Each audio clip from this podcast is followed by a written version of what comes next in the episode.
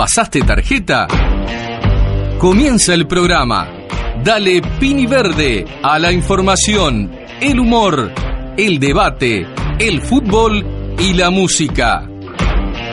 Dale pini verde y no te tocamos el sueldo. Bienvenidos a las siguientes dos horas de una sucesión de comentarios pochornosos que involucran a Nicolás Di Fiori, Paola Tavares, Juan José Corazo, Lorena Paola Rodríguez y Marcelo Hansen. Conduce Ernesto Suárez Boraño. Y bienvenidos a Pini Verde, el programa que nunca te deja pagando. Bienvenidos a un nuevo programa de Pini Verde, el programa que nunca te va a dejar pagando por FM Ciudadela, Arde la Ciudad. Bienvenidos a todos en una nueva edición en la cual nos acompañan Eli May y Paola, como no puede ser de otra eh, forma. Muy buenas noches para todos. La verdad que volviendo acá a este estudio, esta calidez que... Hoy está bastante siempre- agradable. Hoy está agradable. Sí, Hoy es- con el paso por de ahora está agradable. Vamos a ver. Dentro de una horita los quiero, ver acalorados. Igual Sí, un gusto reencontrarnos. Por ¿no? supuesto. Volvernos a ver cara a cara. Yo estoy diciendo el, el elefante de trompita con la corbata, así que uno lo mueve la silla tipo la trompita. Pero está Aparte, como nadie lo ve. El único hombre entre nosotros se vino de corbata, con una corbata Claro. color azul bolita que... Yo sé que es, poli- es, es- es poco políticamente correcto eh, eh, este, ostentar la masculinidad este, en tiempos donde está mal visto, pero ta, no importa. Eh, bueno, en fin. Igual las mujeres toman el mando hoy, ¿eh? Eh, sí, sí, definitivamente. No, no, si no ya nos censuraban el programa. Bueno, eh, esto es así. Hoy vamos a arrancar. Tenemos, por supuesto, los contenidos habituales eh, de la semana. Tenemos Sí. superhéroe, tenemos animal de la semana, tenemos invento y tenemos algo de etimología que No recauchutamos puede así. faltar la etimología. que no puede faltar. Así que, eh, sin más preámbulos, ¿qué le parece, Paola, si arrancamos con el animal de la semana? Pero cómo no, arrancamos con el animal de la semana que hoy tenemos al escala- escarabajo pelotero. Ahí está, que no es el que va con sus hijos al pelotero No. de una casa de hamburguesas, no, no. No, no, no, ni que le alcanza la pelota tampoco. Tampoco, ni el que está, eh, al que le alcanza, el que es el, perdón, el que es el alcanza pelota del estadio tampoco. Menos, menos, menos. Bueno, ¿qué es entonces? Bueno, ¿qué es este animalito que tenemos para el día de hoy? Eh, su nombre científico es Scarabeus laticolis, que significa coleóptero que se alimenta de excremento. me, gusta lo de la ticolis, ¿no? Porque lo de colis tiene algo que ver con la caquita y todo ese Sí, tipo de sí, cosas. exactamente. Bien. Y bueno, estos escarabajos son bastante chiquitos, pueden medir desde a unos milímetros hasta llegar a 2 centímetros, que son los más grandes que, que se encuentran. Eh, hay de varios colores, no, no es como la mayoría de los escarabajos que estamos acostumbrados a ver por estos Claro. lados que, que son negros. Son aburridos. Claro, tenemos de diferentes tonalidades, azules, eh, verdes, claro. eh, marroncitos, amarillos o rojos y también se pueden encontrar iridiscentes. Un escarabajo es iridiscente. y fosforescentes creo que va a haber también, sí. También puede haber, Eh, no, no sé, brillantes sí, Hay nacarados también. también nacarados. Lo que le puedo decir es que como todo en la vida, aquí en el Uruguay es gris y si uno va a Brasil Obvio. hay de todos los colores Hay de como todos todo. los colores. Como es todo. más, el típico escarabajo pelotero de España es verde. Bien, bien, bien. Por eso ve, la- ahí hay un error histórico en que la selección española de fútbol y otros deportes debería jugar de verde y no de rojo como juega, porque no tiene escarabajo rojo. Tiene No, escarabajo verde. no, no, no. Nosotros tenemos un escarabajo eh, negro o también hay algunos ocres, ¿no? Aburridos, sí, por pero supuesto. la mayoría son negros, no, no he visto. Sí, sí, sí. Y todavía es opaco, no, no es negro no, no, brillante, no, y no, no, tiene nada. onda. Sí, exacto. No, no. Exacto. O sea, los escarabajos de Es acá un no escarabajo onda, triste. digamos. Es un escarabajo, Escarabajo triste, aburrido, aburrido, sobrio. muy uruguayo. Con, con saco negro y corbata, cabeza gacha, tomando Como café. en este momento, Eh, sí, camisa, exacto. corbata. No, pero mi corbata mete onda Ah, pero porque la corbata onda, onda, Azul ese color. Una cosa de, una cosa de locos, eh, impresionante. Me encandina eso. ese color. y bueno, dejamos seguir a Paola. Vamos a no seguir con. Con, el escarabajo. Y bueno, ¿cómo está conformado el escarabajo? Como la mayoría de los insectos, una cabeza, un tórax y un abdomen. que están protegidos por placas quitinosas, que es lo que está recubierto el caparazoncito, esa La especie de quitina ser. caparazoncito que tiene el, el bichito. Tiene un, un exoesqueleto, digamos. Antenas, eso mismo. Antenas ladeadas al costado de, de su cabeza y patas fuertes para poder arrastrar las bolas de, De caquita, estiércol. de estiércol, excremento, como más les guste llamarlo. Claro, una caconga. De ahí es que es pelotero. De ahí es que es pelotero Porque hace pelotitas, realiza ¿no? pelotitas con el estiércol. Estiércol. Exactamente, sí, sí, fantástico. sí. O sea, él inventó, no sé si la rueda, pero la bola La- seguro. pero La humanidad aprendió del escarabajo. ¿eh? obvio, obvio, y no, no lo dude que haya aprendido del escarabajo, que alguna sí. persona hace muchos millones de años haya visto al escarabajo. wow, qué tecnología. Hay Yo que puedo hacer lo mismo, voy a copiarle. Claro, hizo caquita, después hizo una pelotita y, y- y Qué no lo duplicó. Sí, sí, algo así debe haber sido en un principio. Sí, Después dijo, así. "Ta, no, no tiene por qué hacer con caca. Después empezó a probar, a probar con otras cosas y bueno, en fin. Y el resto es historia. Ah, exacto. Bueno, vamos a continuar con el escarabajo porque nos estamos yendo demasiado por las No, no, no, pero tengo otra. Está la invención del cubo también. También. Que se originó en Australia, ¿sabe Eh, por qué, no? con el wombat. Exacto, por el, el descubrimiento del wombat. Vieron un cubito y dijeron, ¿qué es esto? ¿Un cubo? A Bueno, el- les da por ahí, ¿no? claro, el wombat inventó el cubo, seguro. eh, este, Van variando eh, sus formas. Claro, y el hombre aprendió de los excrementos de los animales Sí, a, sí, sí, a pero- confeccionar cosas. Exacto. Qué, interesante. ¿Sabes la qué me estoy- la verdad que me, estoy imagina- sí, me- me estoy imaginando me una, estoy imaginando. una choza eh, construida de caca de wombat. No, de cubitos de caca de wombat, seguro. Me estoy imaginando. Y bueno, vamos a seguir con esto porque si no Prosiga, nos prosiga. vamos demasiado. Eh, la mayoría de las, de las especies de escarabajos son coprófagos, o sea que se alimentan de, de excremento, pero también existen algunas que mm, consumen garroña, Ahí hongos, fruta podrida y algún Exacto. que otro material en descomposición. No se quedan Limpian solo todo con- el ecosistema, son Exactamente, recicladores. son Sí, sí, sí. Es bastante importante su función para el ecosistema de los Ahí está, escarabajos. ahí está. Lo, lo- lo que, lo que pude averiguar al respecto es que parece que ellos le dan la caquita a sus crías. Exactamente, eso voy a estar hablando. Ah, me eh, encanta, eso cuente lo que falta. En un, en un momentito vamos a estar hablando de ello, que son los machos, son los que los que hacen la, la pelotita. Bien. Las hembras no, son los machos. No, son los, los machos son los que hacen la pelotita. Eh, un ejemplo es en África, algo que les atrae mucho los escarabajos es la caca del elefante. O sea, son hasta selectos en el tipo de caca que van. No, no cualquiera. No cualquier Uno caca, la de los A elefantes. comprar algo, compra algo de calidad. Bueno, ellos también. O sea, usan materiales de calidad. por ejemplo, un elefante hace caca y a los 15 minutos aparecen miles de escarabajos. O sea, la mejor caca es la del elefante. Es la del elefante, Bien. aproximadamente pueden llegar a haber 4.000 escarabajos en una caquita de... aparte Ta, no- igual no la la caca del cubitos. elefante no, digamos que no es chiquita. No. Codiciada la caca del elefante. ¿Para Bastante cuántas bolitas le da, no? Hacer. Les da pilas. es Pero lo que pasa hacer. es que hay muchos escarabajos, hay que repartir. sí, hay que repartir entre todos. Claro. Imagino tipo la momia cuando está en el desierto y aparecen todos. Así Sí. me, me- se me viene esa imagen. Sí. Cuando el elefante se caca y aparecen todos. Es muy bueno. Y bueno, el escarabajo encuentra la caca mediante su olfato, utiliza su olfato Bien, bien. y sale corriendo a "Mm". buscar Comida fresca. a buscar el estiércol y esto sucede más que nada en primavera y en otoño, que es cuando ellos salen de sus túneles, que excavan túneles de más o menos son unos de unos 60 centímetros de profundidad a buscar el estiércol. Es bastante, ¿eh? Para un escarabajo. Para un escarabajo 60 centímetros. centímetros Sí, es la verdad pila. Es tremendo. Para un animal que puede medir un par de milímetros hasta 2 centímetros es pila. Es mucho. Sí, sí, sí, sí. Tremenda casa tiene. Sí, sí, sí. Y bueno, y una vez que encuentran el estiércol, lo que hacen es agarrar trozos bastante grandes que pueden llegar a ser hasta 200 veces más grandes que ellos, la pelota de, de estiércol que, que realizan. Qué trabajo, ¿no?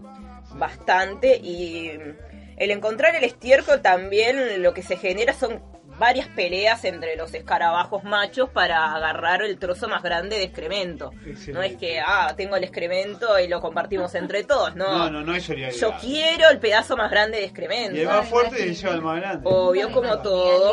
Peleando Claro. por la caca.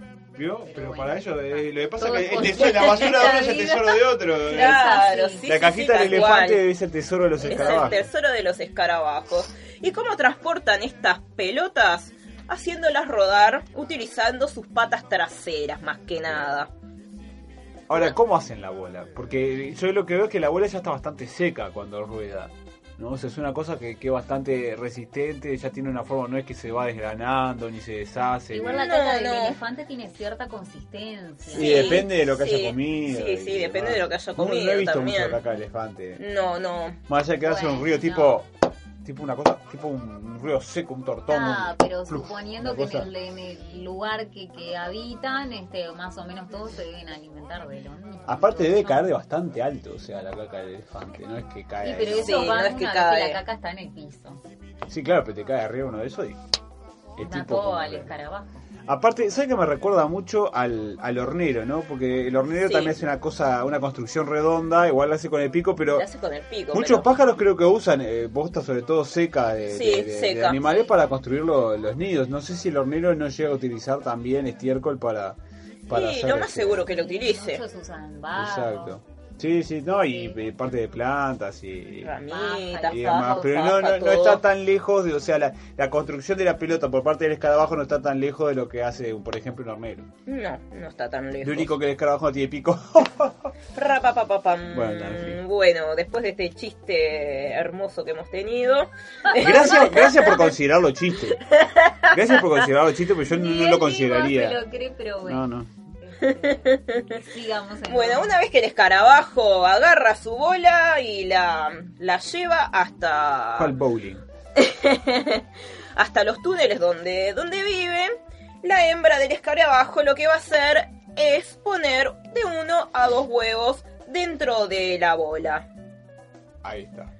Ahí es donde se va a desarrollar las larvas de Calentito, escarabajo. tranqui. Calentito, sí. Más que nada para, para eso es la bola, para mantener la Es temperatura como un huevo, y digamos. todo. Sí. Huevo hecho de estiércol. Exactamente. Y además el pichón se alimenta. Claro, cuando-. Es como la lleva, está con el huevo, Eh, sí, pero de estiércol. exactamente. Se incuba ahí mientras se va fermentando todo el estiércol, por así decirlo. Qué rico.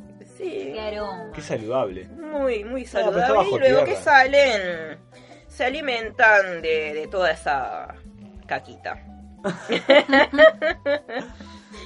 Em, bueno. También la, la hembra va a permanecer también adentro de, de la bolita de, de estiércol hasta que sus crías completen la etapa juvenil, Pero, pero, pero. que eso más o menos dura de 3 a 4 meses después de la eclosión. Pero ¿cómo, cómo, ¿cómo la hembra se mete dentro de la bola? Sí, queda ahí adentro de la bola Atrapada cuidando. Pero y si pone muchos huevos en muchas bolas distintas. O sea, en el nido tiene Muchos muchas huevos bolas. no pone solo uno solo en, en la claro, bola. pero en el nido tiene muchas bolas y pone uno o dos en cada una. ¿Y ella dónde se mete? En una. En una. ¿Y los otros cómo quedan? Claro, y los otros, eh, claro, cuida uno Elige siete. una ¿no? bola al azar. Sí, sí, sí. En realidad es una gran bola, es como que agrupan todas las cantidades de bolitas que van. Ah, claro. Es como que hacen una gran... O sea que cada una Bola de, de de las bolas. bolitas hay un huevo y hacen una bola con todos los huevos. digamos. Exacto. Como no, una- te- no tenía esa tecnología, me parece que está tirando No, no fruta. sé. No estoy tirando, no No, estoy no, tirando Se fruta. cambió la imagen ahora. Ah, así que se viene una, Son especie de bola. O sea que la, son de bolas. varias O bolas. sea que la Van agrupando todas las la caverna bolas bajo tierra está salada. entonces, porque hace una construcción bastante Es importante. ¿no? tremenda, es tremenda, sí. Son unos tremendos constructores, digamos, los de Carabajo, Son. ¿no? Porque Tiene grandes una mansión ahí constructores. tienen una mansión y aparte hacen construcciones de estiércol bastante importantes, ¿no? Me Y se imagino alimentan de todo eso. una especie de muñeco de nieve, pero de hecho de estiércol, ¿no? De hecho así por los escarabajos, con bolitas una arriba de la otra, con las caritas y todo. En fin. Bueno, siguiendo con el tema de la Eh, reproducción, sí, exacto. entonces la Siguiendo hembra- un poco con el tema de la reproducción, bueno, luego de que eh, pasan la etapa juvenil, digamos. Cuando son adolescentes, la adolescencia. Sí, cuando son A los crisálidas. cuatro meses ya sería Es la cuando etapa emergen a- al exterior y ya son adultos O sea, salen de la cueva, digamos. salen de la cueva. Ah, Ya ahí más o menos es cuando miden en- dentro de unos 2 centímetros, pueden llegar a medir 4, que ya es tremendo señor escarabajo. claro, tipo negro de WhatsApp. Bien. Y bueno, eh, el excremento no solo es utilizado para poner los huevos, sino también que ellos se alimentan más que nada de eh, un líquido que, que en, des- en descomposición del excremento contiene microorganismos, que es lo que estos escarabajos se alimentan. Sí, el agua, eh, la parte fibrosa es claro. la que se alimentan las está. larvas de, del escarabajo. El, el excremento de, de cualquier este animal tiene un alto porcentaje de agua. Sí. Eh, entonces, calculo yo que vienen por ahí. Exactamente. Y usted sabe que hay estudios que, que han comprobado que los escarabajos peloteros seguían por la Vía Láctea para hacer rodar su pelota por la noche. Entre las, O sea, claro, espere, espere, espere, entre- en la oscuridad del, del O sea, escarabajo pelotero no llevan de tarda. noche. Sí, Impresionante. Y seguían por los astros. seguían por los astros, exactamente. O sea que los escarabajos de hace miles de años no se llevan igual que los de ahora porque el cielo ha cambiado. Impresionante. Las Exacto. constelaciones han cambiado todo. O sea que ellos ah, este, tienen conocimientos astrológicos que nosotros no tenemos. Sí, sí, sí, son muy avanzados, O muy sea son buenos avanzados. constructores y aparte son expertos en astrología. ¿eh? Muy Claro, seguían por Sí. la Vía Láctea para seguir en una línea recta hasta llegar al montón de estiércol y para luego volver hasta su túnel. Piensa usted que parece que hacen algo tan banal, pero están alineados con el universo. Es que uno nunca se imagina ni se sienta a ver un- el trabajo de un escarabajo, pero contando todo esto, el trabajo es brutal. No, las Es personas brutal, que es permanecieron brutal. a nivel del suelo viendo escarabajos, ¿no? Estudiándolos. y al lado el estiércol, ¿no? Y los pero, elefantes. pero gente como nosotras, por ejemplo, yo no me imagino que Sí. hace todo ese trabajo. Yo me el imagino escarabajo. email en la sabana ahí, este, eh, mal el vestida y todo, piso a- a- ahí. Entre, entre las patas de un elefante esperando acá a Kakis con todos los escarabajos a- a- entre las piernas, esperando a ver que caiga algún tereso para, para ponerse a investigar, a ver, porque el investigador parte desde el, desde el elefante, o sea, Ex- Bueno, ahí Exacto. me llevo la valija de antialérgico, claro, porque si no, de no qué vuelvo es, más a qué es lo que come el elefante cuando defeca y dónde están los ¿Y escarabajos. dónde están los escarabajos? cuándo? el momento Por de que el elefante defeque y aparezca esa avalancha. Y aparezca la avalancha de escarabajos ellos tienen que seguir. Y lados. fotografiar ese momento. ¿Dónde viven los escarabajos? Tienen que excavar y sacar las casas y ver cómo son por dentro y todo lo demás. Deben introducir cámaras en las cuevas para ver Sí. también cómo son. Y este ver dónde viven, qué distancia recorren, Y gente cuándo hibernan, cuándo no. sí, Tienen que estar toda su vida investigando eh, los El escarabajos. escarabajo, Años. solo el escarabajo Sí. nada más. Y es Sí, cierto. yo no sé si soportaría todos esos años tras un escarabajo, pero bueno. Y bueno, hay gente que lo Hay apasiona. gente que hay gente que lo Exacto. apasiona. Y sí, hormigas igual, si lo tienes que Claro, usar. sí, o cualquier otro tipo de insecto. Hay gente que Claro, le, claro. le fanatizan cualquier tipo de insecto, de, No caso, alimaña. caso, pero bueno. Alimaña. Alimaña Claro. Exacto, en fin. Bueno, algo también que es bastante interesante es que los egipcios eh, consideraban al escarabajo como amuleto de la vida y símbolo Sí. del dios Digo, ahí Sol de Ra. momia, Exacto, exacto. Ahí está la relación que ahí está tenía. la relación de esa imagen que me vino de la película Eh, de la momia en el desierto cuando aparecen todos. Los egipcios decían que el escarabajo representaba, el, el- el- la bola de estiércol representaba el sol Sí. y el escarabajo eh, llevaba al sol a lo largo de la bóveda celeste, era la representación divina, este el escarabajo lo que hacía. Los egipcios están en todos los Están temas. en todo, en todo, en todo. De que hay egipcios. Exacto. Y como decíamos anteriormente, los escarabajos son bastante beneficiosos para lo que es el suelo, eh, los cultivos, porque em, al, al ellos llevar su bolita de excremento, lo que están haciendo es abonar el suelo, por así decirlo, Claro. fertilizarlo. Exacto. Muy bien dicho. Sabe que estoy, este, voy a empezar a currar con eh, una máscara, no, una máscara rejuvenecedora de estiércol. Usted agarra dos pelotitas de estiércol. Mm, ¿De cualquier animal? No, no, no. Tiene que ser hecho por el escarabajo estiércolero. Entonces usted agarra las pelotitas, o sea, le hace laburar al pie Ah, del pero tengo que ir hasta el campo a buscar un No, no, escarabajo. yo se las traigo. Y, y después usted se pone una sobre cada ojo, las aplasta así, se queda tipo como una máscara, como si se pusiera dos pepinillos yo sobre los ojos. no es mala idea. Y se pone cosas de lavado de todo caracol. eso, hay Y se con pone estiércol ahí. hay con... ¿Por Claro. qué no? Es más, la otra Tiene vez que ser vi de un- elefante, ¿no? Vi un video la otra vez de una persona que agarraba los caracoles y se los colocaba en la cara. Ah, es bueno. que debe ser más efectivo que la baba de caracol de- Claro. después de haber pasado el producto, digamos. Debe ser eso, Sí. eso es más. Que pasó de a caracol. ver, es y- más Ya natural. está. y es Aparte de más ser, eh, te efectivo. hace cosquillas, ¿no? El- el Igual yo. Sí, lo no sé, me da- pero me da está- asquito. a mí me da un poco de Sí, asco. sí. Me da un poco de Que asquito te pase la que baba se del pase. caracol. No, no sé. Ahí va con el- morbo de cada uno. Por, por la belleza hay gente que, Que hace lo que sea. Sí, por sí, conservar sí, su belleza. Bueno, en fin. Y les voy a hacer ahora una pregunta. A ver, ¿ustedes A ver. cuánto Cal- calculan que puede enterrar de caca un escarabajo en un año? ¿Cuánto se imaginan? ¿Cuánto peso? Sí, en peso. Sí. 400 kilos. ¿El email? Y yo voy por más. ¿Por más? Mil kilos. ¿Mil kilos sería? Una tonelada. Exactamente, una tonelada Ah. de No, no, pero estiércol al año y lo juro que al no la leí, entierra. Juro que no la leí. una Es lo que tonelada. entierra un ¿Cómo hace un escarabajo. escarabajo de 2 centímetros para enterrar una tonelada de Pero- excremento El anual? trabajo era tan arduo que... que Con razón fertiliza, porque imagínense un escarabajo. Un escarabajo solo. O sea, ¿cuánta caca dan ese elefante, no? Porque Es si un escarabajo sí, tierra una pero si tonelada... se No solo el elefante. más grande, Vamos a ponernos a pensar en el campo uruguayo lo, la caca que hace las vacas. Y sí. Sí. Lo que pasa es que, a ver, eh, eso, eh, los mamíferos somos procesadores de materia orgánica. La Sí. materia orgánica en realidad no desaparece, porque después cuando muere No, la, la se vaca, todo eso que se... todo se Entonces, ¿qué transforma, pasa? como dice Drexler. Eh, claro, ¿cuánto, ¿cuántas toneladas? O sea, si nosotros juntáramos, recortáramos todo el pasto que hay en el territorio y lo juntáramos, ¿cuántas toneladas de pasto habría? Y todo ese pasto que comen las vacas después con la caca vuelve al pasto. O sea, en realidad es el mismo suelo y las mismas plantas que comen en Sí. todo, la- todo el campo que eh, son procesadas y vuelven otra vez. O sea No, que las que toneladas. ellos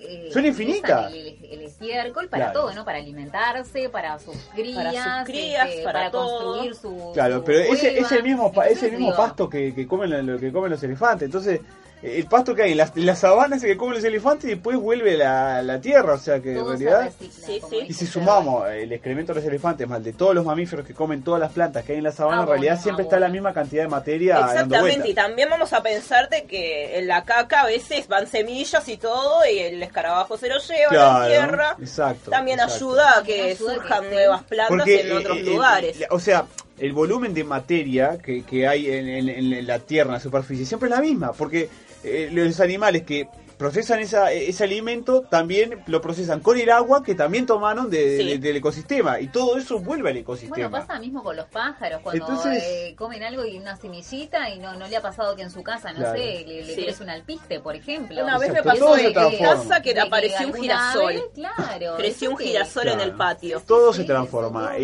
Eh, y la caconga es más importante de lo que uno cree. O sea, es transportadora, de creadora de vida también. Y Eh, sí, aparte de miles de nutrientes debe haber ahí, Exacto, porque digo, el organismo del elefante ah, Y ecosistemas que viven absorbe exclusivamente lo que ahí. necesita y lo demás lo desechan. Exacto. Entonces ellos se alimentan Exacto, también pero de es eso. alimento que él procesó, o sea, eh, hay muchos animales que justamente que se alimentan del excremento tienen eh, aprovechan justamente una digestión que hizo otro animal de, de cosas que no puede digerir para digerir esos restos orgánicos, que en definitiva esos cierto. restos Sí. orgánicos que tienen nutrientes y una cantidad de cosas.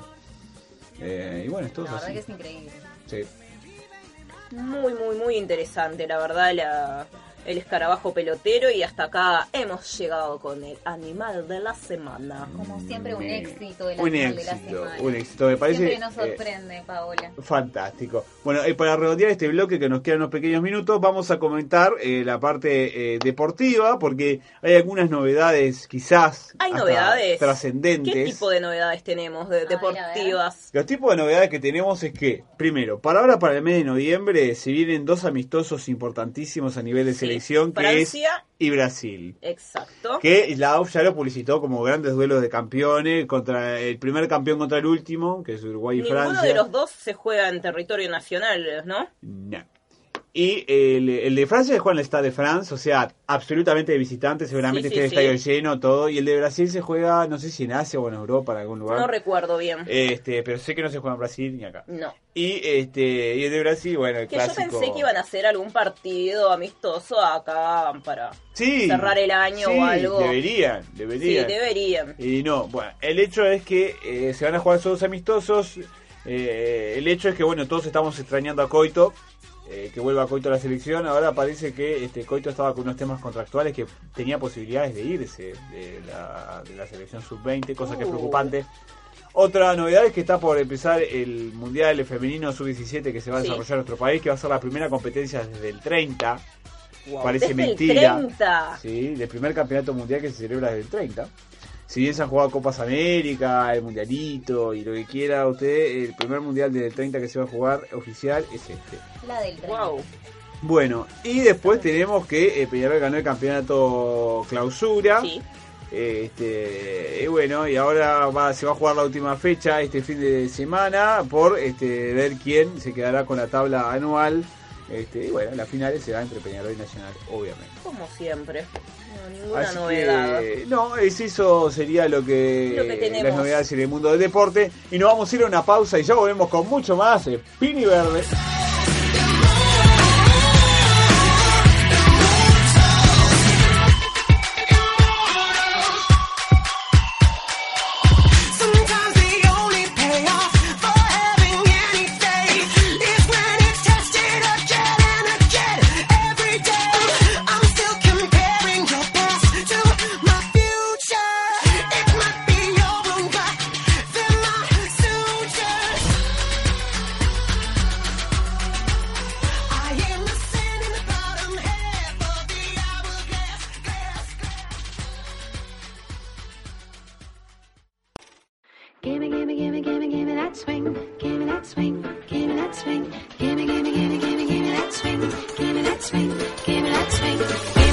Bienvenidos a este segundo bloque de Pini Verde, el programa que nunca te va a dejar pagando por FM Ciudadela, Arde la Ciudad.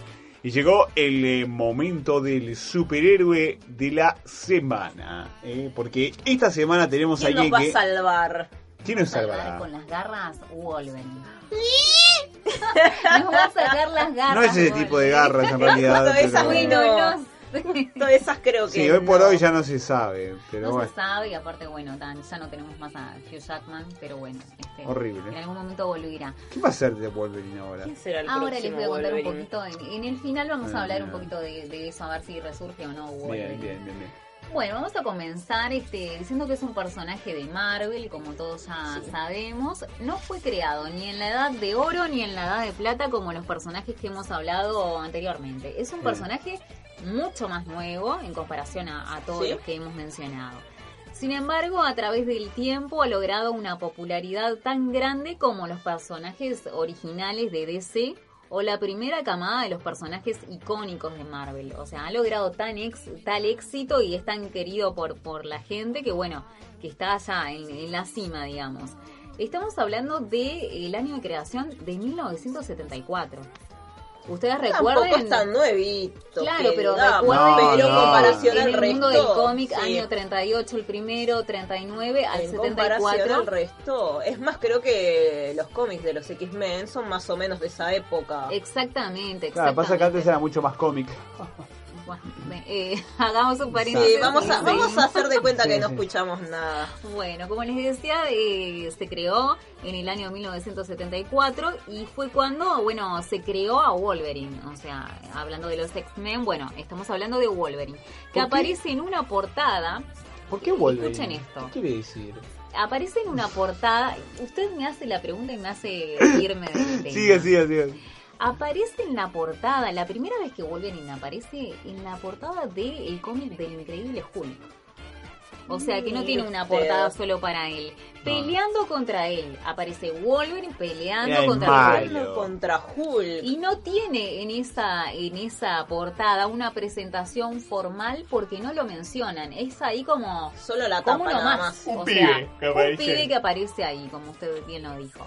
La presentación formal viene en el otro número del cómic con el nombre y todo lo, lo, relacionado, digamos, a su historia. Y ya le dan una presentación más formal, este, bueno, tratando de crear este, más al, al personaje. Ya en el año 1975 unen al personaje en lo que vendría a ser la renovación del viejo cómic, que era un cómic de culto, que es de donde él este, surge, que tuvo seguidores pero no fue tan vendido como otros grandes de Marvel como El Hombre Araña, Los Cuatro Fantásticos, Hulk, Thor, etcétera que fueron este los X-Men. O sea, él salió de ahí, lo incluyeron en ese cómic, pero en su en principio eran personajes, digamos, este que salieron del culto de todo ese tema de cómic Ah, pero entonces él existía antes de los X-Men o surgió primero con los X-Men? No, Antes, él, ¿no? él este, surgió después.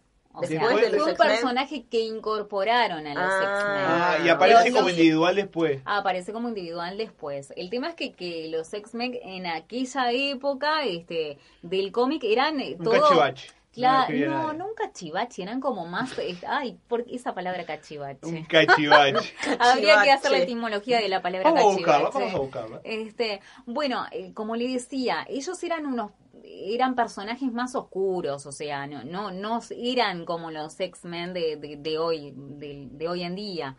Con este cómic él gana una, fama gigante debido a que el cómic se relanzó gracias a su popularidad, porque lo incluyen a él en, esa saga, y donde comparte escenario con el cómic con otros X-Men o los originales, digamos, como por ejemplo Cíclope, Bestia, eh, Sengrain, y a su vez traen a otros mutantes nuevos Sí. que incorporan a, a la, a la serie, ¿verdad?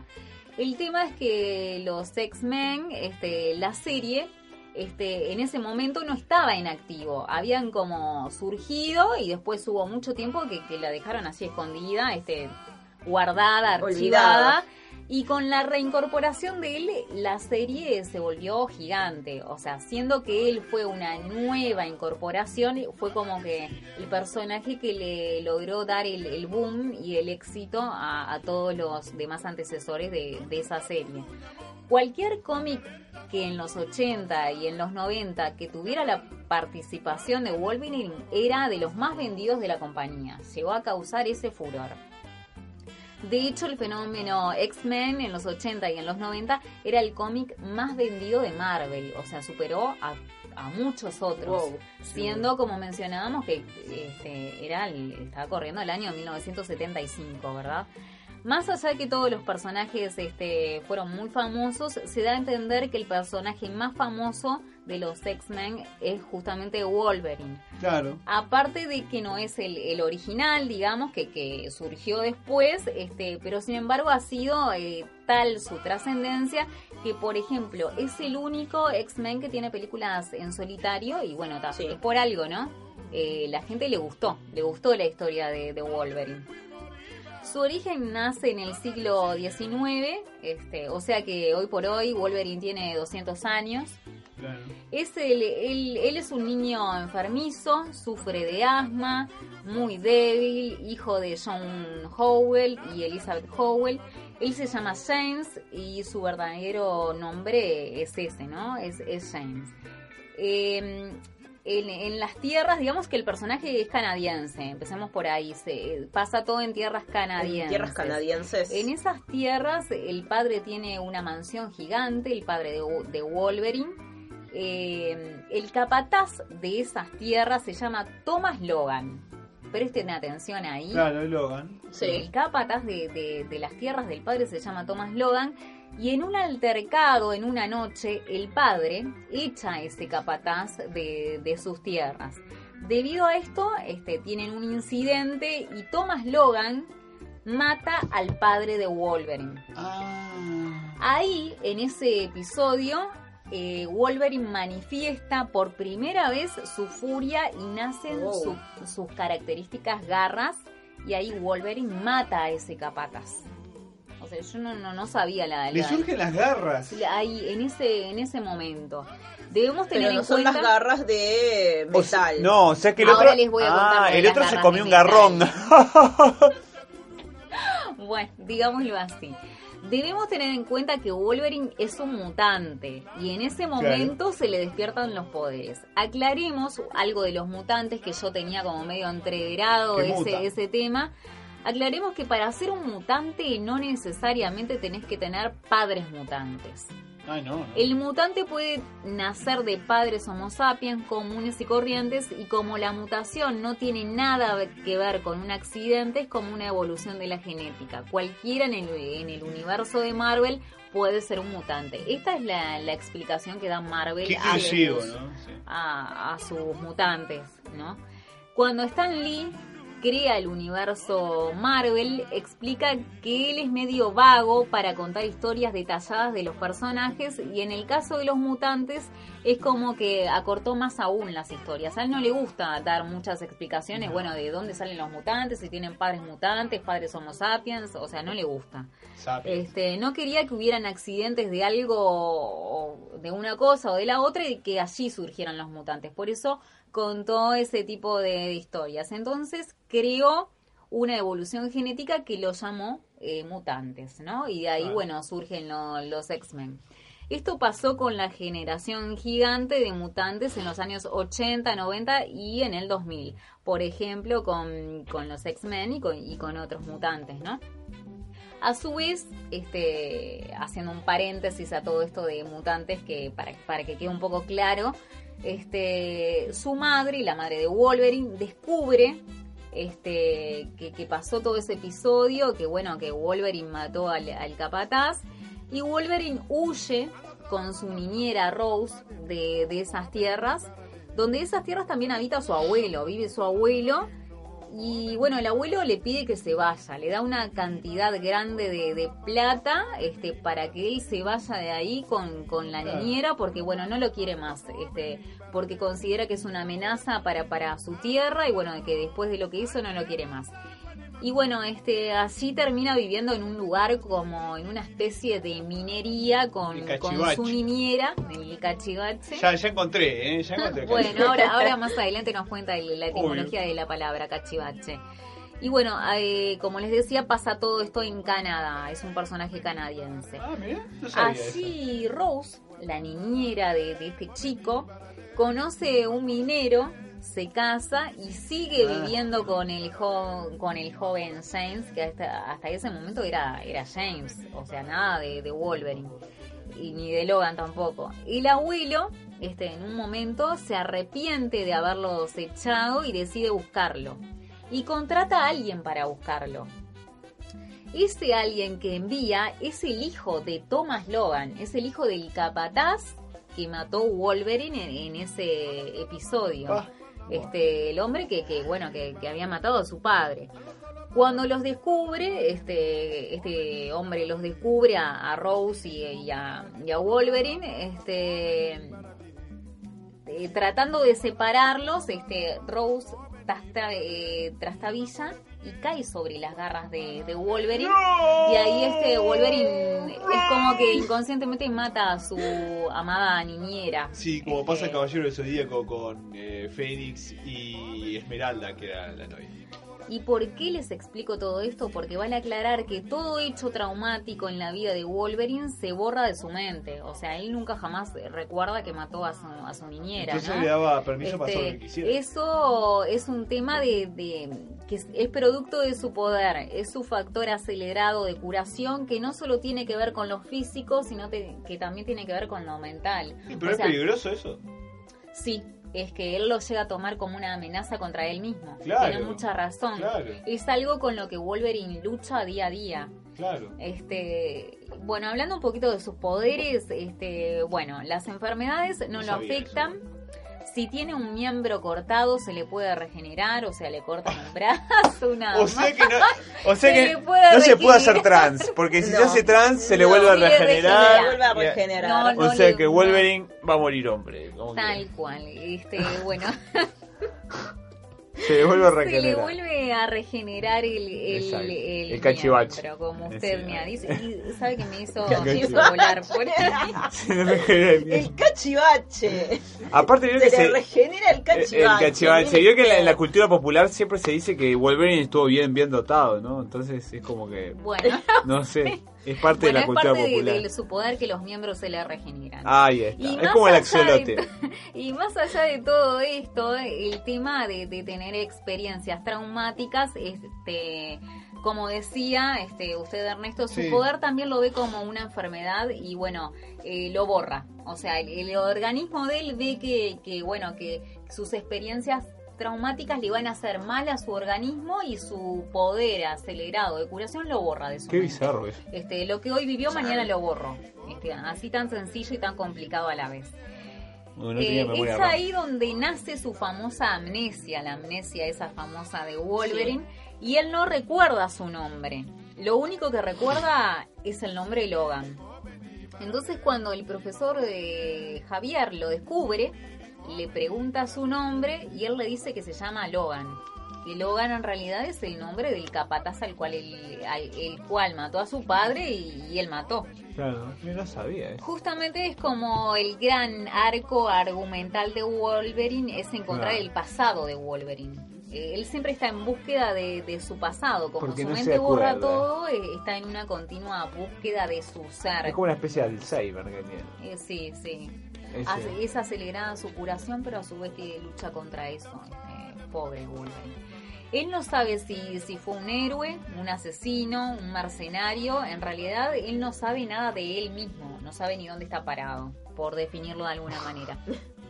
Si profundizamos un poco en la historia este, que viene luego de su amnesia, logramos ver que es un personaje utilizado por el gobierno. Vieron que, que siempre hablamos de, este, de Superman, de, de su enlace Sí. con el gobierno, de Batman. Bueno, él también es, es utilizado por el gobierno.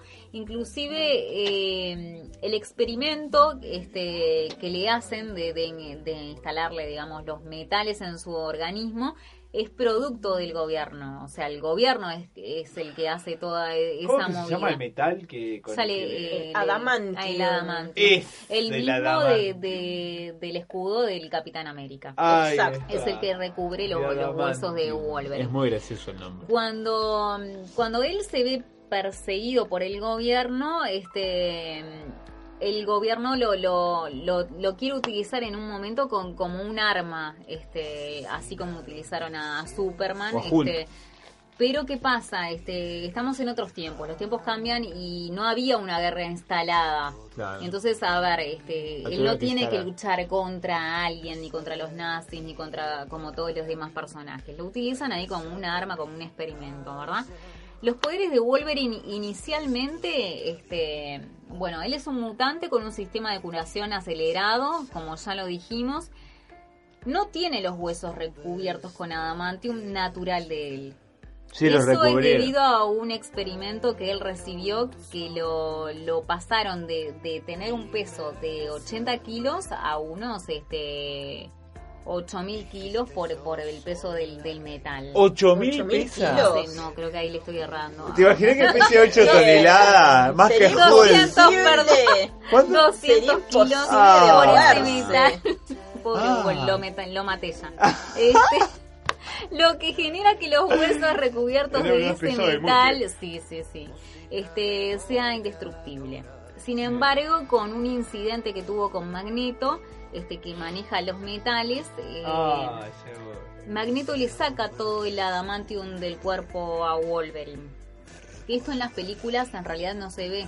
O sea, en el cómic a veces tienen los metales, otras veces se lo han quitado. Este, en las películas Siempre siempre, lo tiene, pero la, la historia literal del cómic es que, bueno, este, él llega a ser un mutante de clase Omega. Clase Omega quiere decir que es lo, lo- la clase número uno a la que puede acceder un mutante. Eh, Lo más lo más grande que hay, sí, lo más fuerte. Este, entonces, ¿qué pasa? En la historia del cómic eh, le dan un giro y dicen que ese metal que, que, que recubre los huesos de Wolverine le envenena la sangre y, Sí. y hace su factor de curación mucho más lento. Este, entonces ahí es cuando le sacan los metales Claro, pero del sería cuerpo. mucho más débil entonces. Sí. Porque sin el adamantium en los huesos. Sin el, sin el metal dentro, la capacidad de curación de, de Wolverine este, es instantánea. Y con el metal en el cuerpo es, es mucho más lenta. En las películas demora un poco. Sí, es que Sí. en las películas siempre tiene el metal. En el cómic no, solo le, le estoy leyendo la historia literal del Pero cómic. las garras al final eh, siguen siendo de adamantium cuando le sacan todo el adamantium de los huesos o no. Sí, son de adamante. Las garras sí siempre Las quedan. garras son, son, son de adamante. Pero al principio, antes de que lo agarrara el gobierno, que te quieran las garras de. Ah, ya le explico que eso viene más adelante. Ah, muy creo bien. que, que De níquel. Bueno, él también en ese momento descubre que puede dar saltos de gran cantidad de metros sin ese metal. O sea, descubre que con el metal él era mucho más, más menos ágil. Claro, sin tanto Este, cachivache. con los 8000 kilos no, pero con los, con los 200 Claro, kilos. con esos 8000 kilos imposible. Ahí sería súper Ni lindo. Hulk lo mueve. Claro, porque es un mutante que también tiene una capacidad física por encima de las humanas, una fuerza y una agilidad y una velocidad sobrehumana, este, bueno, este, con- como muchos otros también, ¿no? También tiene un poder muy parecido al de Hulk, que es que cuando Claro. se enfurece, este, sus poderes aumentan. Es se verdad. Lo como, se lo conoce como el poder verse de Wolverine. Es así definido. Cuando cuanto más se enfurece, bueno, más fuerza tiene. este Uno recuerda de, de los videojuegos de los 90, este, cuando uno jugaba con Wolverine, que el tipo como que inflaba el pecho y tiraba las garras hacia atrás, así era como se enojaba y Sí, sacaba todo el poder. la cara, todo. Impresionante, sí. A su vez, también es resistente a los ataques psíquicos que hay montones en el, en el universo de, de Marvel, ¿no? Este es resistente a eso. Nadie puede como entrar en su mente, digamos. Ahí está. Su principal villano es Victor Creed.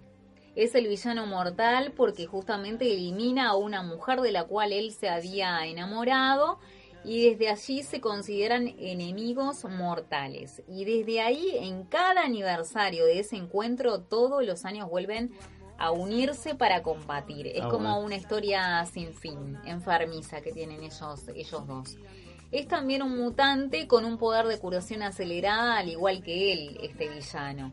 Este, pero tiene una mayor agilidad, una fortaleza mayor a la de Wolverine. No tiene adamantium, por lo menos en sus primeras representaciones. Y tiene las garras retráctiles, pero como si fuera un animal. Este, Es mucho más, o sea, es feo. No, no es como Wolverine.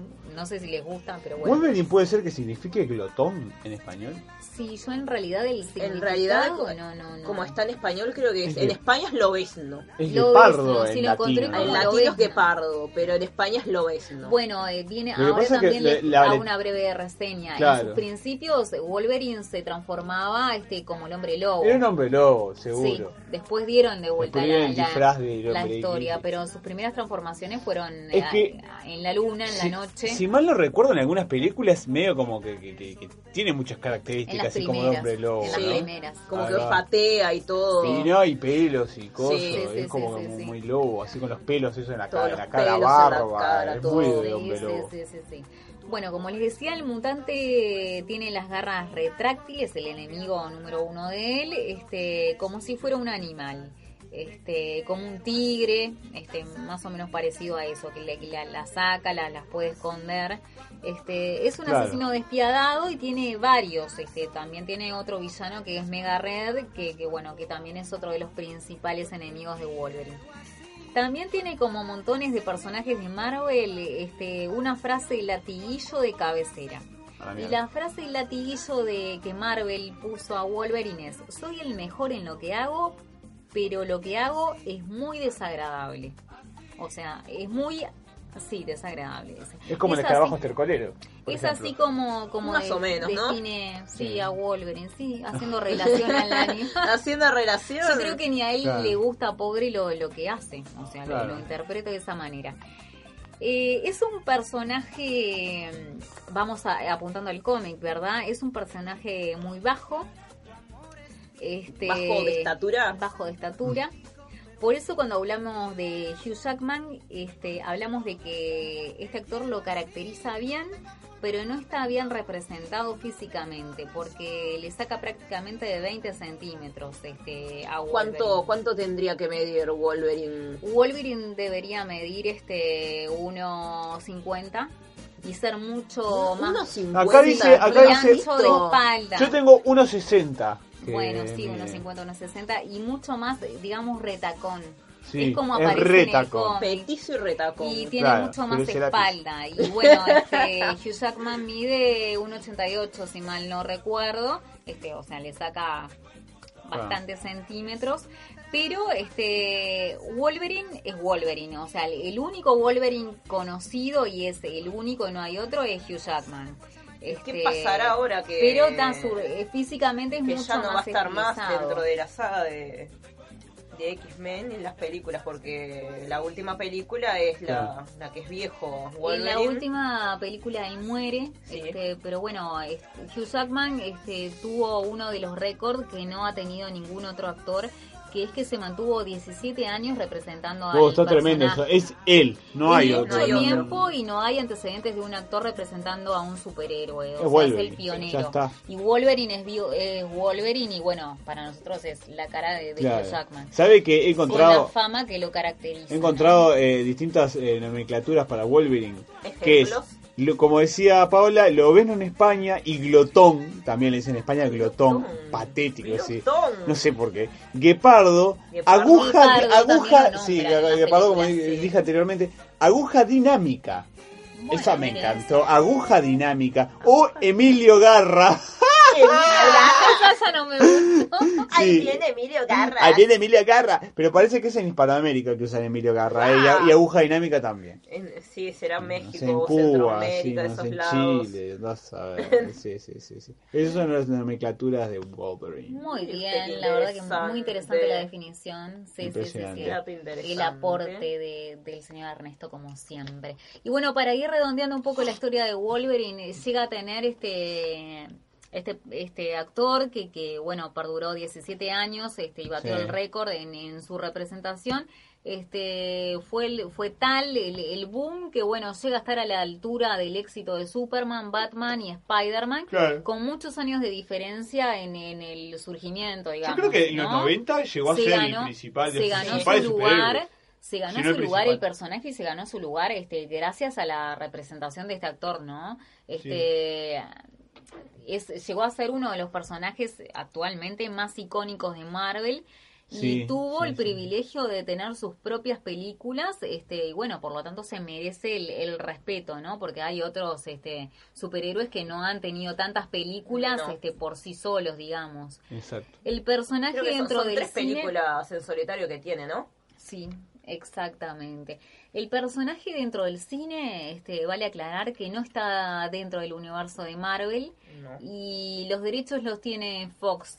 Entonces, Pero ahora este, Disney compró Fox. si Marvel en algún momento compra los de los Disney derechos compra que todo. quizás Que logre a su vez Disney tiene los derechos de Marvel. Oh, Exactamente, y de ahí era la pregunta que ustedes hacían, este, si va a haber otro Wolverine. Bueno, si Marvel en algún momento compra los derechos que quizás logre este, Sí, ya- comprarlos, ya los tiene ya. este, bueno, puede ser que tenga ahora vista derechos de- resurgir cine. a Wolverine. Y a pesar de que en la última película Wolverine muere, este bueno, Marvel puede llegar hasta, hasta Sí. crear otro Sí. origen como ha hecho con otros personajes. Sí, sí. Por ejemplo, con Spider-Man. Sí. Spider-Man es un personaje que, bueno, que, que bueno, como pasó por otros otras Sí, empresas, Spider-Man este, lo tiene Sony. tuvo tres Claro. orígenes. Nada que ver igual. Claro. Lo tiene Sony tuvieron para Sí. ponerlo dentro de las películas Entonces- nuevas, hacerlo un nuevo origen. Y justamente Cambiarla hasta la Marvel- tía May, que ahora es joven la tía May. Y es una de las características que, que tiene Marvel cuando compra los derechos de los personajes que no tiene ningún inconveniente en cambiar este Claro. cambiar los orígenes como lo hizo con Spider-Man. Seguramente- tiene tres orígenes diferentes. A futuro vamos a Y tener. seguramente en un par de años lo vamos a volver a tener. No vamos a tener a Hugh Jackman y no sé qué actor lo Pero vaya a representar. dentro de poco vamos a tener al primer superhéroe trans, eh, seguramente. Bueno, y nos vamos porque se nos terminó el bloque, pero volvemos con más en el tercer bloque de Pini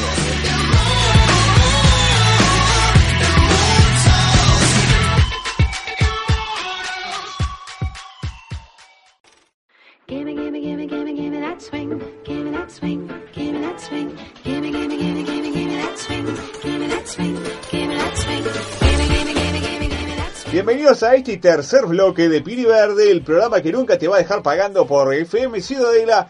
Arde la ciudad.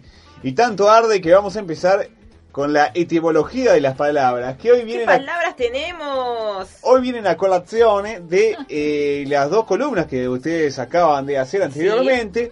Uno es en referente a la columna que hizo Paola y otra referente a la que hizo el email. ¿Por qué? Porque referente a la que hizo Paola vamos a ver la palabra estiércol. Y después vamos a ver la palabra cachivache, que no tiene nada que ver No con... No tiene nada pero... que ver. Pero apellido del email. No piense que le estoy llamando cachivache a usted, que usted es un cachivache, pero no importa. La gente se está imaginando cualquier cosa. Sí, de mí, pero bueno, es, es Pero un cachivache. suena Sí, cachivache. es una No tiene palabra. nada que ver Es con una palabra que suena bien. Una palabra. Sí, divertida. es una palabra divertida, divertida, le, le da humor, sí, sí, sí. Bueno, ahora vamos con la palabra estiércol. La palabra estiércol viene del latín stercus, conjunto de excrementos animales. Su genitivo es stercoris. La palabra latina se asocia con la raíz indoeuropea sker, excremento, presente en la palabra escatología. A través del griego okatok skatos, que viene eh, a ser el origen de ex- excremento. La palabra latina stercus, stercoris, es de género neutro y ello quiere decir que su acusativo, idéntico al nominativo de los neutros, era también stercus. Recuérdese que para nuestras lenguas romances occidentales, el acusativo es el caso etimológico, es decir, que fue el caso más conservado y el de él habitualmente proceden nuestros vocablos patrimoniales. Según la explicación tradicional, en teoría, la palabra estiércol deb- debiera venir de la forma stercus. Sin embargo, no es así. La razón es que en el bajo latín vulgar ya se produjo un fenómeno de eliminación del género neutro de los nombres. Por eso ninguna lengua romance conserva nombres neutros. Vio que Bueno. Claro, que fue. el neutro es de la- las lenguas eh, germánicas, anglicas, ¿verdad? Eh, de- Sí. de- Es cierto. bueno, y su paso a masculinos y femeninos, obviamente, si, si no había neutro. Y eh, se detecta que los hablantes modificaron las formas flexivas propias de los neutros y reconstruyeron para ellos formas analógicas de los masculinos y femeninos. En efecto, considerando stercus un nombre masculino, su acusativo debía ser stercorem. Ya eh, que advertir que esta forma rehecha por los hablantes no es reconstruida o teórica, puesto que está atestiguada en bajo latín, que aparece atestiguada en un fragmento de Pleagonius, en su Ars Veterinaria del siglo IV y también en el fragmento 402.10 del Éxodo.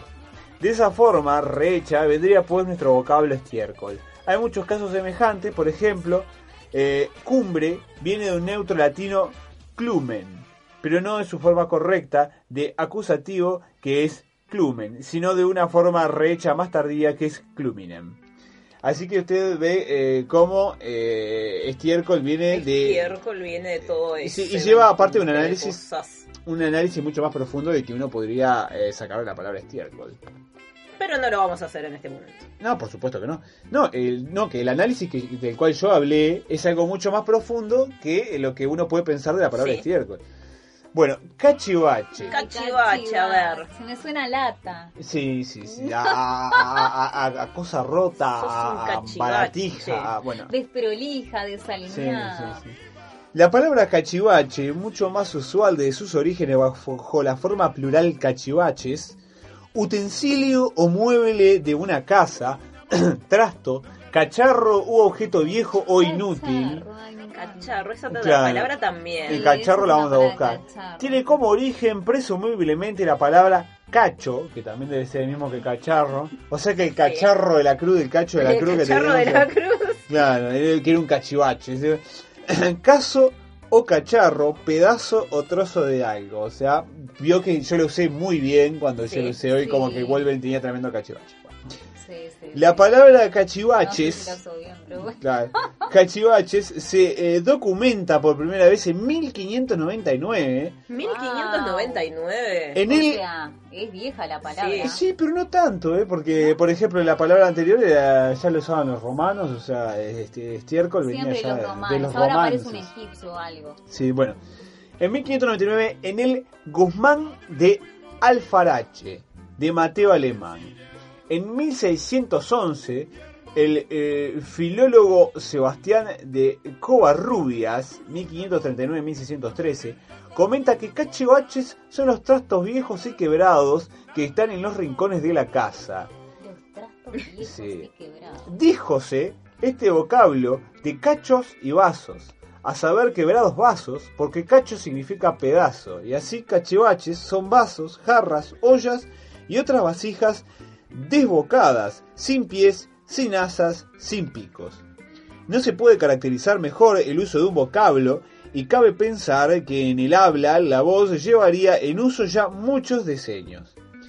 De cacho se deriva también cacharro, vasija o pedazo de ella, aparato o trasto viejo o deteriorado. O sea que si usted tiene deteriorado el cachivache, es justamente eh, el cacharro. Y según manifiesta, claro, un cacharro acá. Sí, pero a él se le regeneraban. A él se le regeneraba el cacharro y le quedaba un cachivache. Según manifiesta Corominas en su diccionario crítico, también eh, cachivaches, se, eh, que sería una formación reduplicada con alternancia consonántica, cosa que todos entendimos. Sí, Ya que- clarísimo me quedó. Sí, sí, ya que él no cree que el segundo elemento sea vaso ni bache, sino simplemente un eco del primero con cambio de la primera consonante para indicar la variedad caprichosa de los muchos cachivaches. Perfecto. Ay, le salió como algo tanguero de ahí. ¿Vio? sí, sí, Impresionante. Sí, sí. Por nuestra parte, añadiremos que cacharro se deriva indefectiblemente de cacho. Y su significado es parangonable al de cachivache, por lo que la coherencia semántica está asegurada. El étimo de cacho es el latín vulgar de caculus, procedente del latín cacabus, pote, olla o caso. ¿eh? Cacabus, pero cacabus con doble C. Derivados interesantes de cacho y cacharro son cacharrería, tan usual en la expresión como elefante en una cacharrería. Bueno, está, está toda la conexión, ¿no? Todo Impresionante. Está todo enlazado. Exacto. Se alinearon los astros. Se alinearon los astros. Es cachar, romper o hacer pedazos y especialmente descacharrar, Oh, descacharrarse o escachar, Cacharrante. claro, o escacharrarse, romperse un cacharro o estropearse. Así que esto es información de Pedro Menollo de Bárcena. Mire eh, usted quien qué interesante la etimología que tuvimos No, hoy. que es como siempre un aporte impresionante porque, bueno, cada vez descubrimos más en esas palabras No, extrañas. no, no, impresionante, impresionante. Aparte, este, me- no me encantó lo de cachivache, la verdad, me encantó. sí Buenísimo, cachivache. Habría que usarla más seguido. Exacto. Y bueno, ahora ya sabe que usted puede relojear un cachivache. bueno, en fin, ahora vamos a continuar ¿Qué para cerrar el programa de hoy con... Sí. ¿Con qué? Con el invento. Hoy Invento tenemos un invento muy, muy rico. Tenemos En los grandes inventos de la historia tenemos el invento del, helado. del helado. El Fantástico. helado, sí, sí, sí. Tuve una gana comer un helado hace días. Sí, ya. aparte con el calor que ya estoy Ahora que se acá. vienen los, los días de comer helado, pasar comiendo helado y todo esas cosas frías. Yo igual quiero desmitificar que el verano, el, el helado se tiene que comer en verano porque no es verdad. ¿Por qué? porque A ver. Hay mucha gente que come helado en invierno. Sí. Yo no soy Es una de ellas. Yo no soy una de ellas. se debe comer todo el año, primero que nada. Sí, tengo muchos amigos más que nada por el aporte calórico que tiene el helado. Primero eh, que nada. Segundo, el helado surgió como un eh, alimento de invierno porque les hacía exclusivamente con hielo en épocas donde no había heladeras. Exacto. Aunque los árabes, como siempre, tenían sus formas mágicas que hacían helado en el desierto, era increíble. Pero ellos tenían eh, sus heladeritas eh, con, con helado, una cosa eh, prácticamente mágica de la cual hablaremos eh, en otra instancia. Pero el hecho es que el helado en realidad está hecho para comer todo el año y acá hay un mal mito de que el helado se debe comer en verano cuando en realidad no es una época muy propicia para comer helado por una cantidad de factores, entre ellos, por ejemplo, el factor calórico, como acabo de decir Paola. Pero sin más preámbulos... Hay mucha gente, por ejemplo mi madre, que dice que el helado digiere. No sé si es un verso de ella. Sí, pero y lo escucho eso supuestamente es un mito también, que no solo que no es digestivo, sino que comerlo de postre es, es una excusa es perjudicial. Para. Claro. Bueno, igual yo no soy de las de las Porque que el helado tiene leche y azúcar, principalmente que no Sí, solo que entorpecen la digestión, sino que además fermenta la leche después de la comida. Es lo mismo Como que comer no fruta después de la comida, bueno, es sí. malísimo. Sí, pero ¿quién se Entonces- pone a pensar todo eso? Yo, eh, Lo hace al momento de... a- a- Claro, después de yo no comer. como fruta después. Bueno, como pero el fruta de mañana a separar ver, las usted comidas. se sienta en un lugar, helado sí lo en como un restaurante y dice, bueno, pero Porque a mal hecho está ya está, aplicando ya, todo ya, esto. Así que Pero si el- uno quiere comer helado después de comer, va a comer. Una buena pizza mozzarella y después un helado. Un helado, Bravo, matar todo. helado y ya ¿Y qué está, importa lo que milanesa con papas ¿Quién fritas y después helado. Claro, después se muere igual. bueno, comencemos. Para, para- antes de comenzar, ¿cuál es el- sus gustos favoritos de helado? Uh, muy buena pregunta para inducir el tema. Ah, obvio, la- obvio, Yo obvio. soy más frutal. Eh, Frutilla a la pana, por ejemplo. Muy rico. Yo tengo pantalón de pana, si le sirve, no, tiene- no es No color es lo frutilla, mismo, pero es un- Chocolate blanco, irlandés, este... No sé, soy, soy, no sé, capaz que dulce de leche granizado ya me empalaga un poco. Ah, sí, a mí Es, eso no me es gusta. un poco empalagoso, sí. es Bueno, poco. yo tengo mi predilecto allá, pero por lejos, mal, mal, mal, ¿Cuál mal, es? mal, mal, mal, mal, mal, mal, mal, mal, mal, es el de Zamballón. Zamballón. Es rico, riquísimo, Zamballón, es Es lo más. Es lo malo, malo más. Sí, Después sí, sí. tenemos, por ejemplo, el predilecto de Rafa, que es el helado de maracuyá. Que no sabemos cómo no le gusta Ay, maracuyá, pero le gusta el helado de maracuyá. Está muy bueno. es Porque tiene rico. semillitas que son crocantes, Sí, que después salen con la caca del elefante, ¿no? Pero son crocantes, están muy buenas. Me gusta, me gusta Eh, el de maracuyá. después me gusta el helado de menta. Ah, no, No, ve, la menta no, no. este, no, no, no. granizado, sí granizado no. No, la menta No, es algo ni que la ni menta ni gusta granizada. combinada ni con el chocolate. No me gusta La granizado. es El peor helado para mí es el dulce de leche granizado, por lejos. No, No, no, me gusta el helado granizado para nada. Es empalagoso nada Es más. empalagoso. No, Palagoso, es pero feo no es el gusto del granizado, no es chocolate, no sé qué es, es una cosa Más rara que le ponen. amargo, que- que- porque es más, usted No, lo siente más amargo. Ese chocolate repostería ese de, es bajo muy Sí. No, no, no. Si fuera chocolate de Chocolate, verdad, por sería una bomba. decirlo, Una- eh. Es más, he comido una Es buena. cacao con vaya a saber qué He comido en una buena heladería un, un buen helado granizado que tenía chocolate de verdad y pedazos de chocolate, y no como el- los, los que uno compra industriales que son muy malos. Eh, y ahí te dabas cuenta de lo que era realmente un granizado que muy poco tenía que ver con el granizado que uno puede comprar, Sí. por ejemplo, para las fiestas, así. Bueno. Eh, en fin, ¿y usted, Paola, cuál, cuál le gusta? El mío es, es el de frambuesa. Uy, eso es muy buen helado. risa, Qué buena Muy muy buen helado. eh, Es un helado muy rico, si no la crema rusa. Ay, también, muy rica. también Ahora en el mundial, la comió ahora en el mundial que justo se dio la casi Me gustan todos, menos el de menta que nombró, me gustan todos. No, menos a mí el de, el de chocolate es el que no me gusta y el de dulce de leche granizado no me gusta, los demás me gustan todos. Los frutales me encantan. Ah, los frutales. Los frutales son los más ricos. ¿Y helados Eh. raros? ¿Algún gusto de helado raro que hayan probado? Eh, helado de estiércol. De estiércol.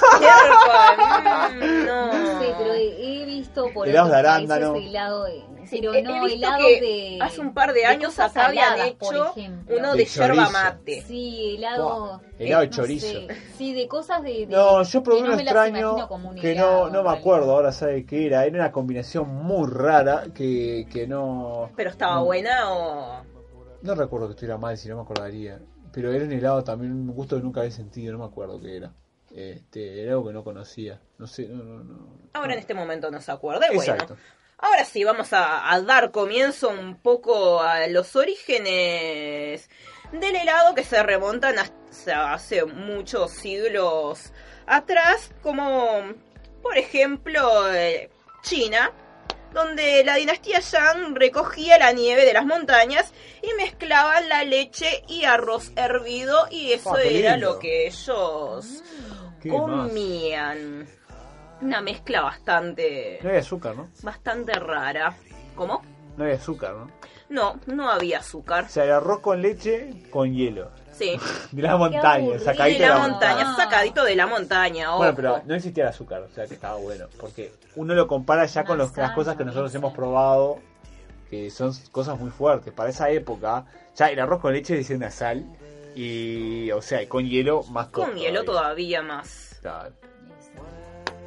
Y también, algo, otra cosa que también inventaron los chinos, pero un poco más adelante, fueron los helados de naranja y la pulpa helada, pulpa de fruta helada. O sea, pescaban Claro, un pulpo, lo picaban, ¿no? Le sacaban la tinta y después... No, la pulpa de la fruta, ¿no? Ah, Eh, lo que hacían era conservarlos en pozos de nieve para... En pozos de nieve. Sí, en los pozos de nieve colocaban la, pulpa de la fruta para conservarla y eso lo consumían como postre durante todo el año. es fantástico. Y- Todo el año, ahí está Sí, durante todo el año, como hoy estaba igual. diciendo Claro. Ernesto antes que empezáramos esta columna. Eh, luego en Persia, los persas eh, tenían también un método de conservación en verano de la, que la nieve que caía de Y sí, obviamente. sí, Y sí, la nieve cae. la nieve cae. Claro, sí, menos mal. La nieve que cayó durante, bueno, el invierno la conservaban eh, de una forma natural que se denomina Shakdan. El Jack Dance. ¿Sabes Sí. que para los persas todo es Jack, ¿no? Jack esto, Todo Jack, lo otro, sí, sí. Samurai Jack. Eh, no, aparte sabe que, o sea, en definitiva los europeos fueron los más atrasados. Este, los Sí, que sí, a Europa fueron donde llegó Estaban comiendo por piedra todavía. Comían cualquier cuando- cosa, eh, Sí. no ni sabían de la existencia del helado. Bueno, en los persas lo que hacían era flanes helados. Eso era lo que Ay, elaboraban a base de agua de rosas y cabello de ángel. ¿Cabello de ángel fideo? ¿Qué es el- Cabello de ángel. ¿Qué es el Cabello de cabello de ángel fideo. Hay una no, planta también. No, yo lo asocio con el fideo. Sí. ¿O qué, qué- ¿A qué va eso? Naiga. Después lo vamos a averiguar. Ah. Para eso tenemos Google, para eso los tenemos buscar. ustedes. Sí, sí. Pueden googlearlo Claro, para sí. sacarse la... chico Google acá. Vamos a encontrar algo bizarro seguramente. Bueno, yo les voy a seguir contando un poquito más. Cuente, cuente. Eh, los romanos también disfrutaron de, de los helados y ellos lo que hacían era comerciaban la nieve que las traían de las montañas. ¿Comerciaba nieve? Sí, que las conservaban en las ánforas. Bueno, Y mezclaban la nieve con frutos, con dulces, para lograr algo, un alimento así de delicioso, dulce y refrescante para los días de calor que sofocaban en en Roma en esa época. Y se cree que Nerón y Alejandro Magno enfriaban los dulces y el vino con el hielo de las montañas también. Sí. Eh, sin embargo, fueron los árabes quienes mejor elaboraron los helados al añadirle un número mayor de ingredientes, de dulces, entre ellos la miel y los jugos de frutas. Eh, los cocineros de los califas elaboraban una bebida con frutas y especias enfriados con la nieve de la montaña que denominaban sherbet. Ah. De ahí pasó a Turquía donde se conocía como chorbet, que derivó en la palabra sorbete. Ah, también en el Chevrolet Eso, Corvette. El Chevrolet Eh, Corvette. En las películas siempre dicen sorbete. El sorbete, en España se Claro. usa más Sí, el, sorbete. el Bueno, sorbete helado. Y en portugués también. En- en portugués Nosotros también. Lo vemos porque cuando, por ejemplo, no sé, caso pongamos con la Prole, exporta a Brasil y le ponen sorbechi, que es en Sorbechi. realidad seguro. Mire usted, no, no, no me acordaba de eso. Y bueno, y en Europa fue Marco Polo quien hizo popular la receta del helado que se preparaba con leche. Em, conquistó el helado su paladar más que nada cuando él estuvo viajando por Asia Central y por China y fue tal el éxito que tuvo el helado a base de leche que se convirtió en un postre imprescindible en las cortes italianas durante la Baja Edad Media. ¡Uh, qué bien! Espere, debe hacer un paréntesis porque Sí, encontré lo que es el cabello de ángel. ¿Qué es el cabello de ángel? Es una fruta que como parecía una especie como de sandía media extraña, media Sandía blanca. bizarra. El cabello de ángel en ocasiones dulce de calabaza o dulce de cayote o cayote. Es un dulce elaborado con las fibras caramelizadas de la pulpa de varias frutas de la familia de las cucurbitáceas, calabazas, cayotes, pepinos, etcétera. Son como una especie entre una calabaza y pepino. Sí. Y lo hacen con la fibra, o sea, la fibra se carameliza lo que era la fibra de la pulpa de la, de la fruta. Está muy rico. groso. Sí, es como un vio con la fibra de zapallo que en el Sí. puchero no la pueden encontrar, Sí. bueno, es eso, que aparte es dulce, o sea. Debe estar Sí, muy me- me eh. Suena rico. Bueno, así que con eso seguramente lo hacían. Con eso se ve lo, lo hacían el, El helado. el helado. Y bueno, y Marco Polo en su libro Las Maravillas del Mundo, donde recoge algunas experiencias sobre sus viajes a China, eh, él describe lo que le ofrecieron cuando fue a la corte de Kublai Khan, que fue el leche helada con azúcar. Qué bien. El gran descubrimiento. Está ahí, ahí está. Y ahí fue cuando llegó la- la- el helado a base de, de leche. Eh, más adelante, eh, el salto que tuvo el helado. Ay, al Levantarte, aprovecha a tomar tu Parmalat, te ayuda a crecer, a ser más fuerte. Mira mi bigote, pues yo siempre tomo leche, siempre sabrosa, rista para tomar, nada más delicioso, blanco y puro que es la leche. Parmalat, Parmalat, Parmalat, Leche Bien. Parmalat. Perfecto, impresionante, impresionante. Aparte salió de la nada. sí. Salió de la nada porque está, porque estábamos hablando Porque de leche. pintó. Eh, bueno, el salto cualitativo que tuvo la elaboración de los helados fue descubrir la mezcla de nitrato de etilo y nieve producida a temperaturas muy bajas. Esto facilitó la preparación de los helados. También el hecho de que Catalina de Medici se casara con. Enrique II de Francia. Catalina, que era amante de la buena cocina, se llevó a la corte francesa a sus cocineros italianos. Eh, con ellos contribuyó a extender las recetas con helados y también de la salsa bechamel. Ah, mira. Eh, ¿Sabía, sabía um, ese, ese dato? No, no la Salsa tenía. bechamel, no, La ni idea, la salsa. La salsa bechamel, sí.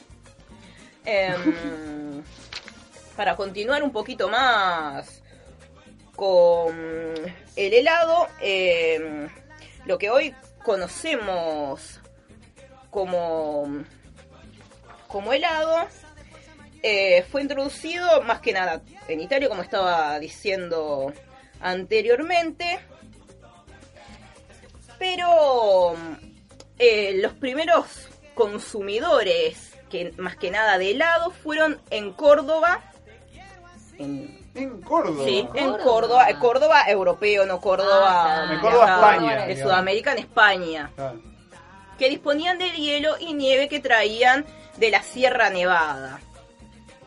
Pero más que nada lo que nació en Italia en el siglo XIV fue el helado moderno que hoy en día conocemos, que fue idea del toscano Bernardo Buontalenti, creador del helado de frutas Espera, espera, espera, o de tutti frutti. Espera, espera, espera. Buen talenti se llamaba. Buontalenti, Y sí. tenía un buen talenti para crear el helado. Para o sea, crear algún el buen helado. talenti tenía. Muy bien, muy bien.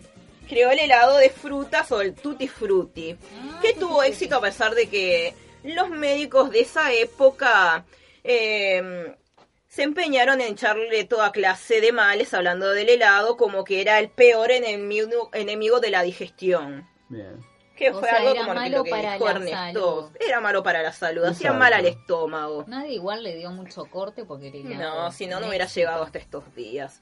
Y de Italia pasó a Francia, donde se convirtió, como dije anteriormente, en plato el repostero de Catalina de Medici, con más que nada se usó el día de su boda con Enrique II de Francia, que estuvieron un mes de festejo, en el, el que se utilizaron diferentes sabores de helados. Cada día era un sabor de helado Ah, distinto en la recepción. Bueno, qué rico.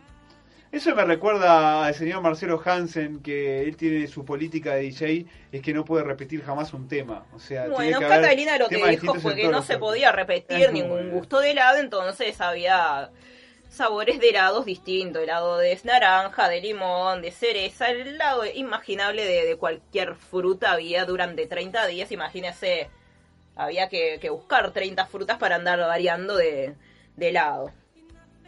Y bueno, los españoles también jugaron un papel importante con el helado. Eh, fue el doctor Blas de Villafranca que en 1550 hizo posible la producción masiva de helados al inventar el medio de congelar la crema. Cosa que conseguía añadiendo sal de gema al hielo troceado. Bien. Me- algo importante, algo importante para la conservación del helado. Eh, Villafranca se dio cuenta de que se añadía salitre al baño del hielo y nieve que rodeaba el recipiente o a la heladera que se podía alcanzar al punto de congelación con más rapidez. Hacía más rápido el proceso de, de realizar eh, los helados. Eh, como en ese momento este señor Bras de Villafranca residía en Roma, los italianos fueron los primeros en aplicar esta técnica. Y hacia 1560 los florentinos pudieron fabricar los primeros helados sólidos, que ya a principios del siglo XVII se fabricaban en Francia con moldes, las bombes glacés o glacis o no sé cómo se pronuncia Sí, en Sí, francés, o helados de forma hemisférica con aromas diversos. Ah, miércoles. Eh, también gracias a este señor fue posible abaratar el producto y el helado llegó a todas las capas sociales. Pero todo placer ha tenido también sus enemigos. En este caso, contra el helado se levantaron quienes, quienes se pueden haber levantado en contra del helado. No, la iglesia. La iglesia, La iglesia se, contra el la helado. iglesia se levantó contra el ¿Por qué era helado satánico? porque para ellos eh, Un pecado comer regalaban y mimaban e- el cuerpo bebiendo con hielo dulce poniendo así en peligro las almas. Eso era lo que decía la Ah, iglesia. por eso era pecado. ¿no? Sí, Le- poní- ponía en helado peligro las pecador. almas el comer helado. Horrible. Eras un pecado. Ibas a ir al infierno por comer Sí, el sí, helado. sí. Bueno, a ver, si uno se pone en, en- en la lógica de la iglesia, razón tiene, ¿no? Lo que pasa es que, claro, hay que encajar dentro de esa lógica. Obvio, claro. Razón para, claro, según la creencia. ¿no? Sí. Porque para mí Pero es que helado- sí, si uno se pone dentro de la... Eh, que- Era algo muy lujurioso, muy pecaminoso, que, que iba para los placeres Todo lo que físicos. Claro, era para los placeres del cuerpo, era nada más. en Claro, Sí. seguro. Y todo lo que estuviera en el agua y se sacara era 1500. Desde pescado. las papilas gustativas hasta cualquier otra cosa que se pueda imaginar Claro. era pecado. Y todo lo que estaba en el agua y fuera sacado era pescado. Ay, Bien, no. bien, bien. Bueno, este, bueno vamos, vamos a continuar. Bien. Eh, ya para esa época había muchos vendedores callejeros eh, vendiendo helados en Italia y vamos a continuar en el próximo bloque con esto y mucho más. Ya volvemos con más Pini Verde.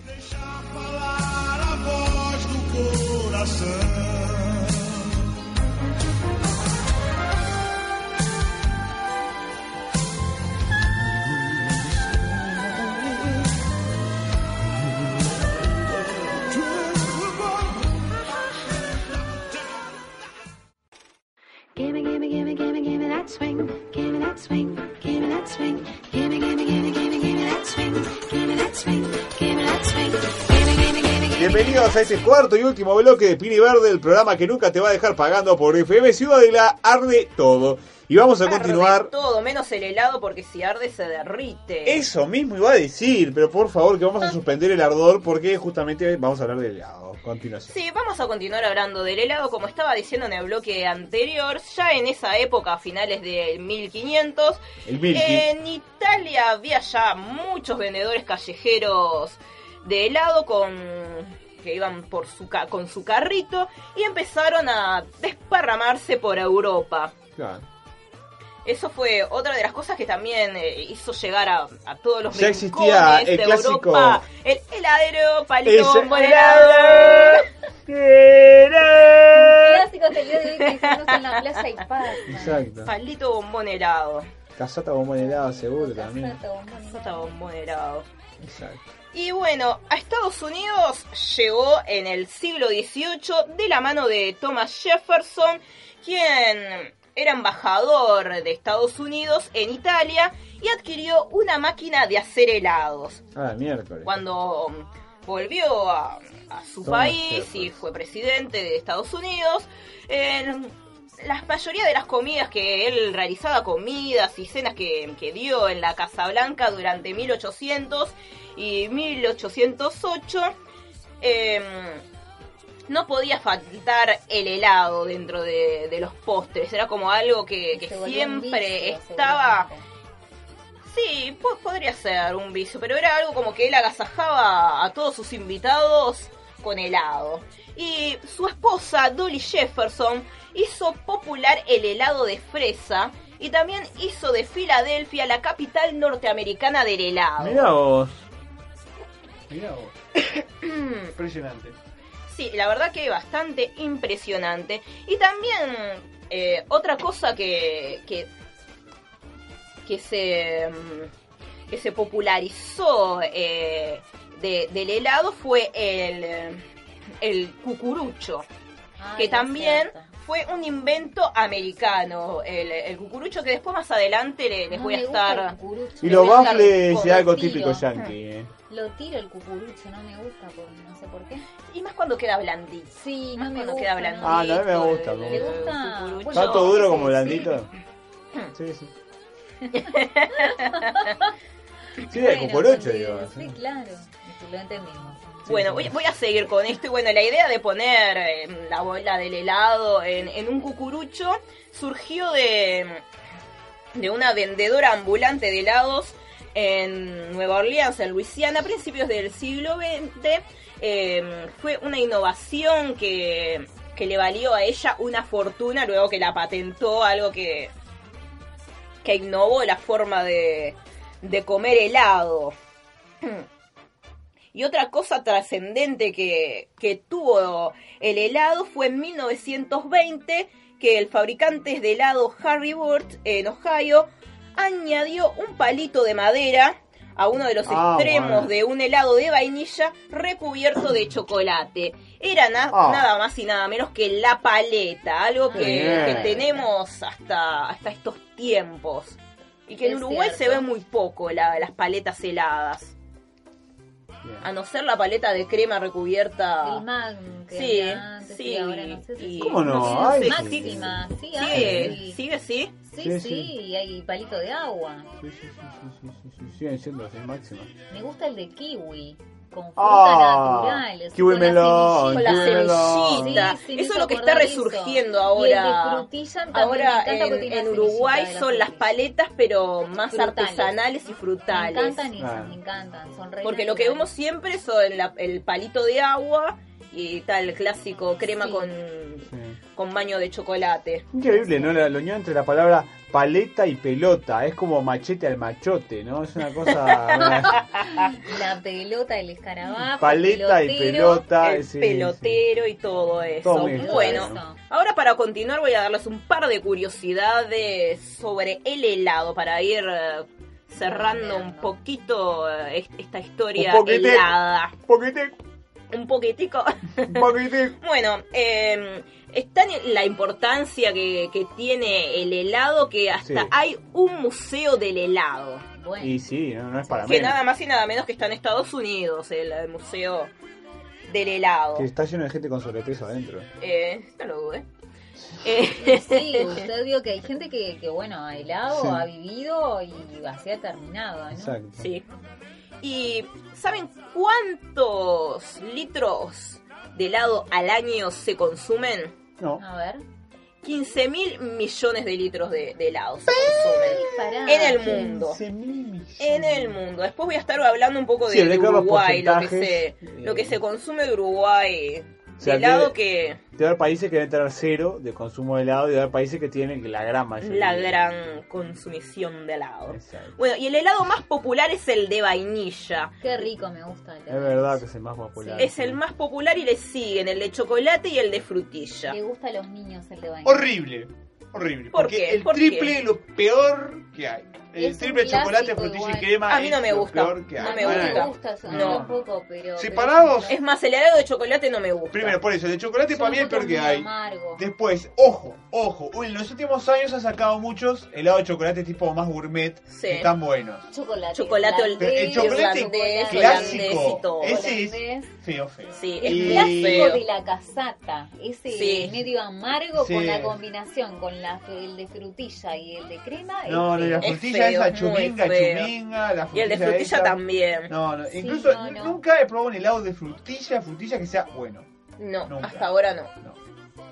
Sí, los artesanales, como decíamos. Sí, los artesanales todavía no he probado helado de Sí, yo frutilla los he yo probado, son muy yo ricos. Capaz que ahí me cambia, me a la cambia frutilla la... le gana más los frutos del bosque, la frambuesa y todo eso Sí, le gana. sí. Comes, o de cereza incluso, comes uno de esos antes que uno de... Para mí no le gana, aparte. la- para mí es lo más la frutilla. No, Sí, no, pero no me gusta el helado de Me frutilla. gusta la frutilla. Para mí la frutilla es lo más, pero no... el No en, helado. no en Yo helado. pido helado de frutilla.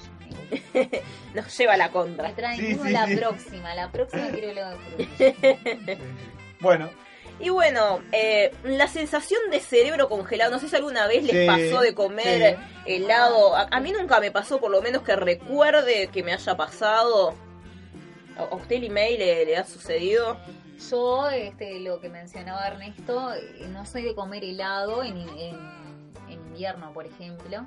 Capaz que, bueno, está, es, es un error, pero yo soy muy friolenta, usted lo sabe, y para mí, a mí me duelen hasta los dientes cuando como helado. Incluso en verano. a mí me duelen el los dientes cuando comía la- la- la el sándwich el sándwich helado, oh, sí. te el Cuando- cerebro mal. Para Cuando mí comía el sándwich helado, sí, los dientes me... Es un sufrimiento para mí comer helado, le digo realmente. O sea, a veces es algo que evito. El si usted el pone helado. helado y ensalada de fruta, voy para el lado de la ensalada de fruta porque llego a, a padecerlo realmente lo del helado. Wow. La sensibilidad dental es, es un tema con el Sí. helado. La gingivitis, ¿no?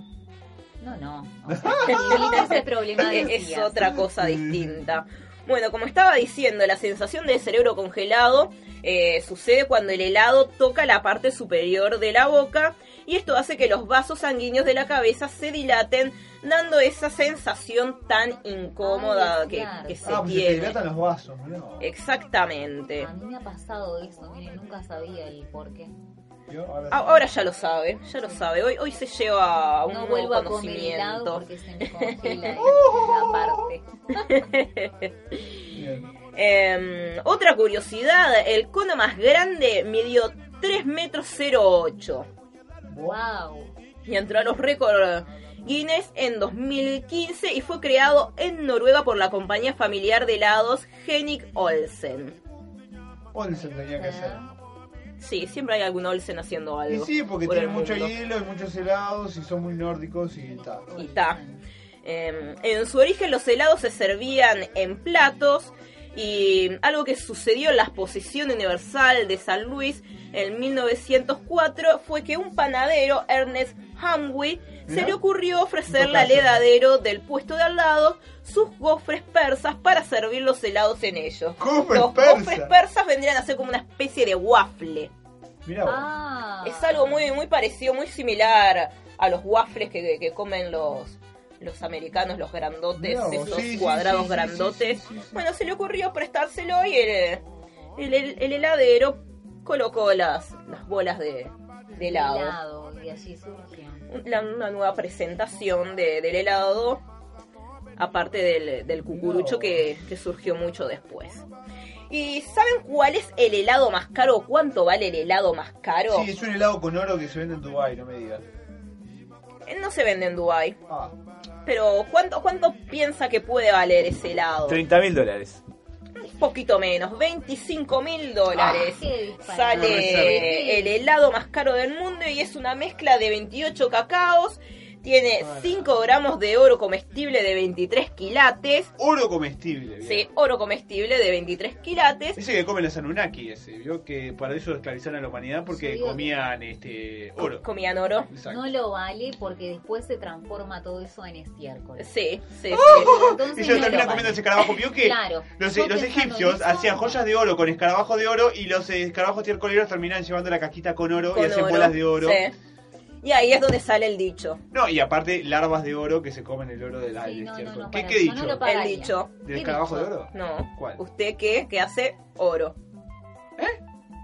Uh, hay que explicarle todo. ¿Nunca escuchó el dicho usted caga oro? Ay, sí, claro. Bien, bien. Sí. Hay que explicar, hay que explicar Pero entonces los todo. elefantes Nosotros que tenemos oro. que festejar los chistes y él nos Claro, un chiste. viste, no, Exacto. no, Ah, no, y, no, no, y todavía no era un chiste, era un Era dicho. un dicho, sí.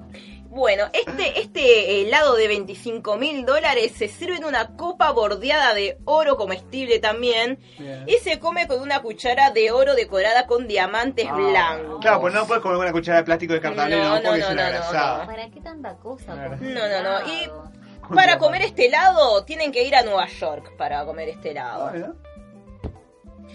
Y Solo ahí se encuentra. solo ahí, solo en Nueva York van a poder eh, encontrar Bueno, este helado de más de 25 mil dólares. Y alguna persona lo habrá Sí, pagado. alguien que no tiene con Sí. gastar la plata, ya no se le ocurre, bueno, va, se sienta ahí con un Bien. helado, con, con oro. Exactamente, va al exactamente. baño y bueno, pasa lo que pasa, Sí. pero Y tira oro el Tira oro. Yo ni en pedo, una pelera y me Ah. lo guardo. O sea, como lo limpio y me quedo con el oro. Pero es una forma gratis conseguir oro. o Sí. sea. Eh, Todavía de 23 quilates, no, cualquiera. oro en su organismo. Bueno, la primera receta de helado conocida es de hace 350 años y fue escrita a mano en el libro de recetas de Anne Fashway en el año 1665. Bien. Este helado era de naranja y contaba con ámbar gris, maíz y vómito de ballena, un Ah. ingrediente Ah. bastante fácil Bueno. de conseguir. Bueno, vómito de ballena. ¿Cómo puede No, vomitar una no ballena? sé cómo puede vomitar una ballena, pero el eso era lo que decía que ¿Cómo lo tenía. Eso era lo que decía que tenía. ¿no? El gustito omega 3 que tenés. helado. Para mí era una forma de que la gente no pudiera hacer su propio helado casero. ¿Quiere, quiere, que le Comían krill y lo vomitaban, una cosa de loco. Y bueno, el helado más raro que se ha hecho es con leche materna. Ah, bueno. Esto, esto fue un, un invento hecho Casero, eh, casero casero en Londres. Fue creado por Matt O'Connor que decidió crear un helado con leche materna llamado Baby Gaga en olor a, Lady Gaga. Ah, Ah, bueno. bueno, tiene un helado Y también. fue, fue distribuido por varias partes ¿Serán los de? Londres, pero las autoridades sanitarias los prohibieron por obvias razones. Y sí, o sea, Muy turbio. Sí, sí, sí, la verdad La que verdad que es un muy, asquete total, muy, ¿no? muy, muy turbio. todo muy natural, este, pero, Pero no. Pero no, porque tiene bacterias y cosas y todo, que no, no. no es para andar difundiendo por ahí. No, no, no, no. Y bueno, ¿ustedes sabían que las fotos hechas con, con los helados para promocionar helados o que uno ve en Instagram son hechas con puré de papa? Ay, Claro, no es el helado. No es, no es el helado exactamente, todo, y el porque el helado se derrite y aparte que el puré de papa eh, se ve más cremoso, a la vista se ve como más Claro, La le ponen el colorante tal la cual. textura, hacen con puré de exacto. papa. Qué Con puré de Con papa. no sí. Ahora Es yo cuando un vea muy, no muy, muy, muy, muy no buen me va a dato ganas cuando vea. Y otra, otra curiosidad es que los catadores profesionales de helados, que yo no sabía que existían catadores profesionales No, de helado, utilizan cucharas de oro eh, debido a que este metal no añade ningún sabor al helado y no deja rastros de sabores anteriores. Ah, pero la cuchara de acero inoxidable tampoco. No, pero usted no, imagínese, no, la- usted la de- imagínese la- la de una la alpaca cosa, sí. Algo de razón debe tener, porque una coca en un envase de vidrio no es lo mismo, es lo que una mismo coca que en un envase, de, envase de plástico. plástico. Entonces con el helado debe pasar Claro, el lo metal mismo, tiene que no- pasar no lo le- mismo. No tiene otro, no le cambia el sabor. Bueno, el oro obviamente que no, no, no, sí. Bueno, no tenemos una cuchara de oro nosotros. Al menos No. yo. No tenemos. Y bueno, eh, ahora vamos a pasar un poco a, a nuestro país. Nuestro país no es un gran consumidor de, de helado. Más o menos en Uruguay se consumen por persona unos 700 em, mililitros. No, no llegamos al litro de helado Por cabeza. por cabeza por año. Ah, es re poco. Es re poco, es Y re yo poco. Es, es uno de los Yo países no puedo que comer menos... 5 litros, más de 5 litros en un par de días. Ay, Usted se está comiendo el helado que consumen otras personas. Ah, definitiva. no, no, no estoy repartiendo, no Yo soy definitivamente. no equitativo. llego al litro en el año, yo creo. Ah, no, ay, no, no, no. Vos Estás, estás, estás empeorando la estadística, por razón. Claro. Usted, usted para cuánto come. No, no soy de comer mucho helado, como, como una vez cada tanto, no. No somos heladeras. No, no, no. Ah, no, no, no, no, no. bueno, yo tampoco no como nunca en invierno, pero después en verano hay veranos que como mucho. Yo ya le digo, yo si me pone la ensalada de fruta, capaz que para Sí, no yo también, el prefiero- del- Prefiero la ensalada de fruta, aparte que el helado me, me da mucha sed. Sí, da Me da mucha sed el helado, sí. Sí, sí, sí. No sé, el, el dulce del helado es como que al rato me dan muchas ganas de tomar agua. exactamente lo qué- mismo. qué picaresco. Sí, bueno, como estaba diciendo anteriormente, en Uruguay se consumen 700 mililitros de helado por persona al año, frente a los 40 kilos que consumen los estadounidenses, que Sí, son los mayores Vio, por eso yo le consumidores decía de que esta es una helado. persona con sobrepeso. ¿no? Sí, aparte ellos lo vemos en las películas, son de Sí. comer batidos, helados y todo ese tipo Todo de el cosas. tiempo, sí. Y no estamos hablando de helados frutales, o sea, como ahora que, que hablábamos de los artesanales que no tienen azúcar, que es la, la fruta Claro. congelada que se la transforman en, helado. Estamos hablando de, de chocolate, eh, no sé, De, de todo, de- todo de lo todo lo que puedan imaginar, todos Todo los lo aderezos, las salsas esas de, de, de frutas, de chocolate, cremas. Fantástico. Sí. Y para terminar, algunos de los gustos de helados más exóticos que hay en nuestro país son los de yerba, helado de yerba tenemos, Bien. de fernet, De Fernet. sí, Helado de Fernet. helado de fernet, helado de butiá, Ese creo que probé. helado de butiá, ¿Y sí. tal? No sé, no me acuerdo. No, no, no sería muy, No, no, porque si no muy rico porque si no se acordado. hubiera acordado. Claro.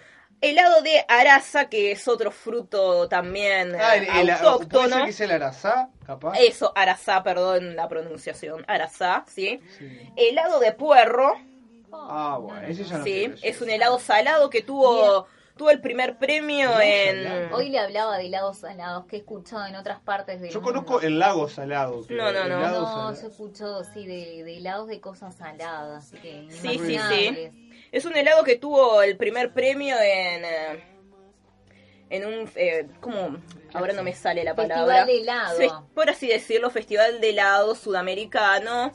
Tuvo el primer premio el helado de, de puerro. Salado encima Ay, es eh, este helado. Asqueroso. Yo lo- que gusto. más te podría comer de helado salado sería una aceituna, por ejemplo. Helado aceituna. Por no, no, Porque me encanta la aceituna y fría, la aceituna se caliente no se come más. Se No, puede comer no, una ya el pizza, gusto pero- salado, el, el helado para mí No, no. dulce. Ya algo frío, salado, no, Sí, no, ya no. no, Tiene que ser no, caliente. o sea.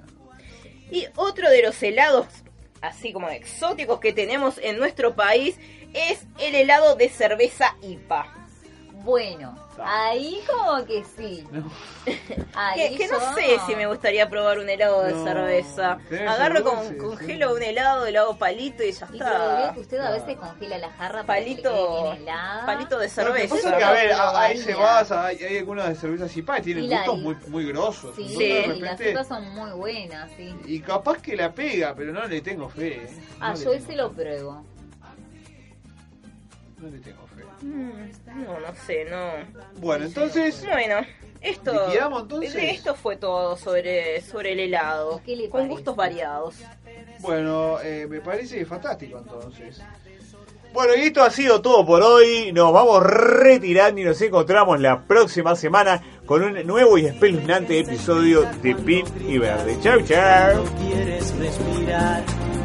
Tu amor es como un tóxico, es un efecto narcótico que amarra cuando quieres libertad.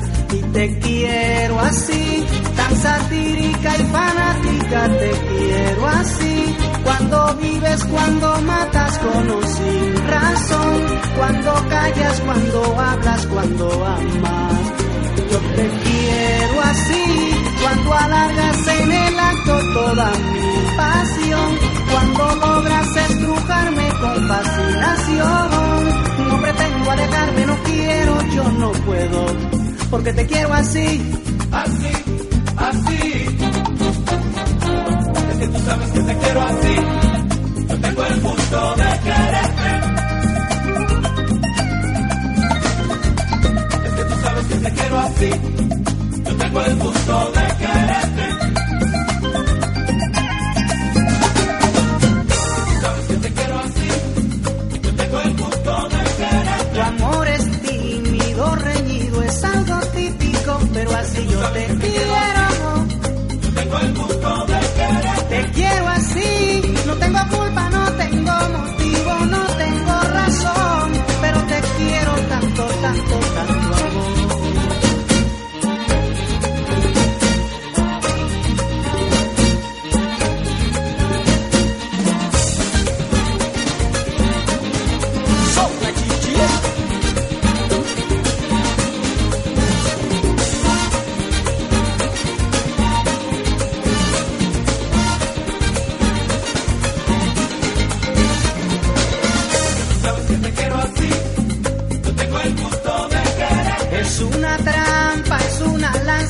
Traspasa mi quietud.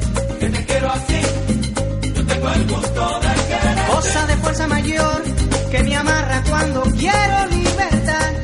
Que te quiero así, yo tengo el gusto de querer. Es que tú sabes que te quiero así, yo tengo el gusto de quererte. Que te quiero así, así.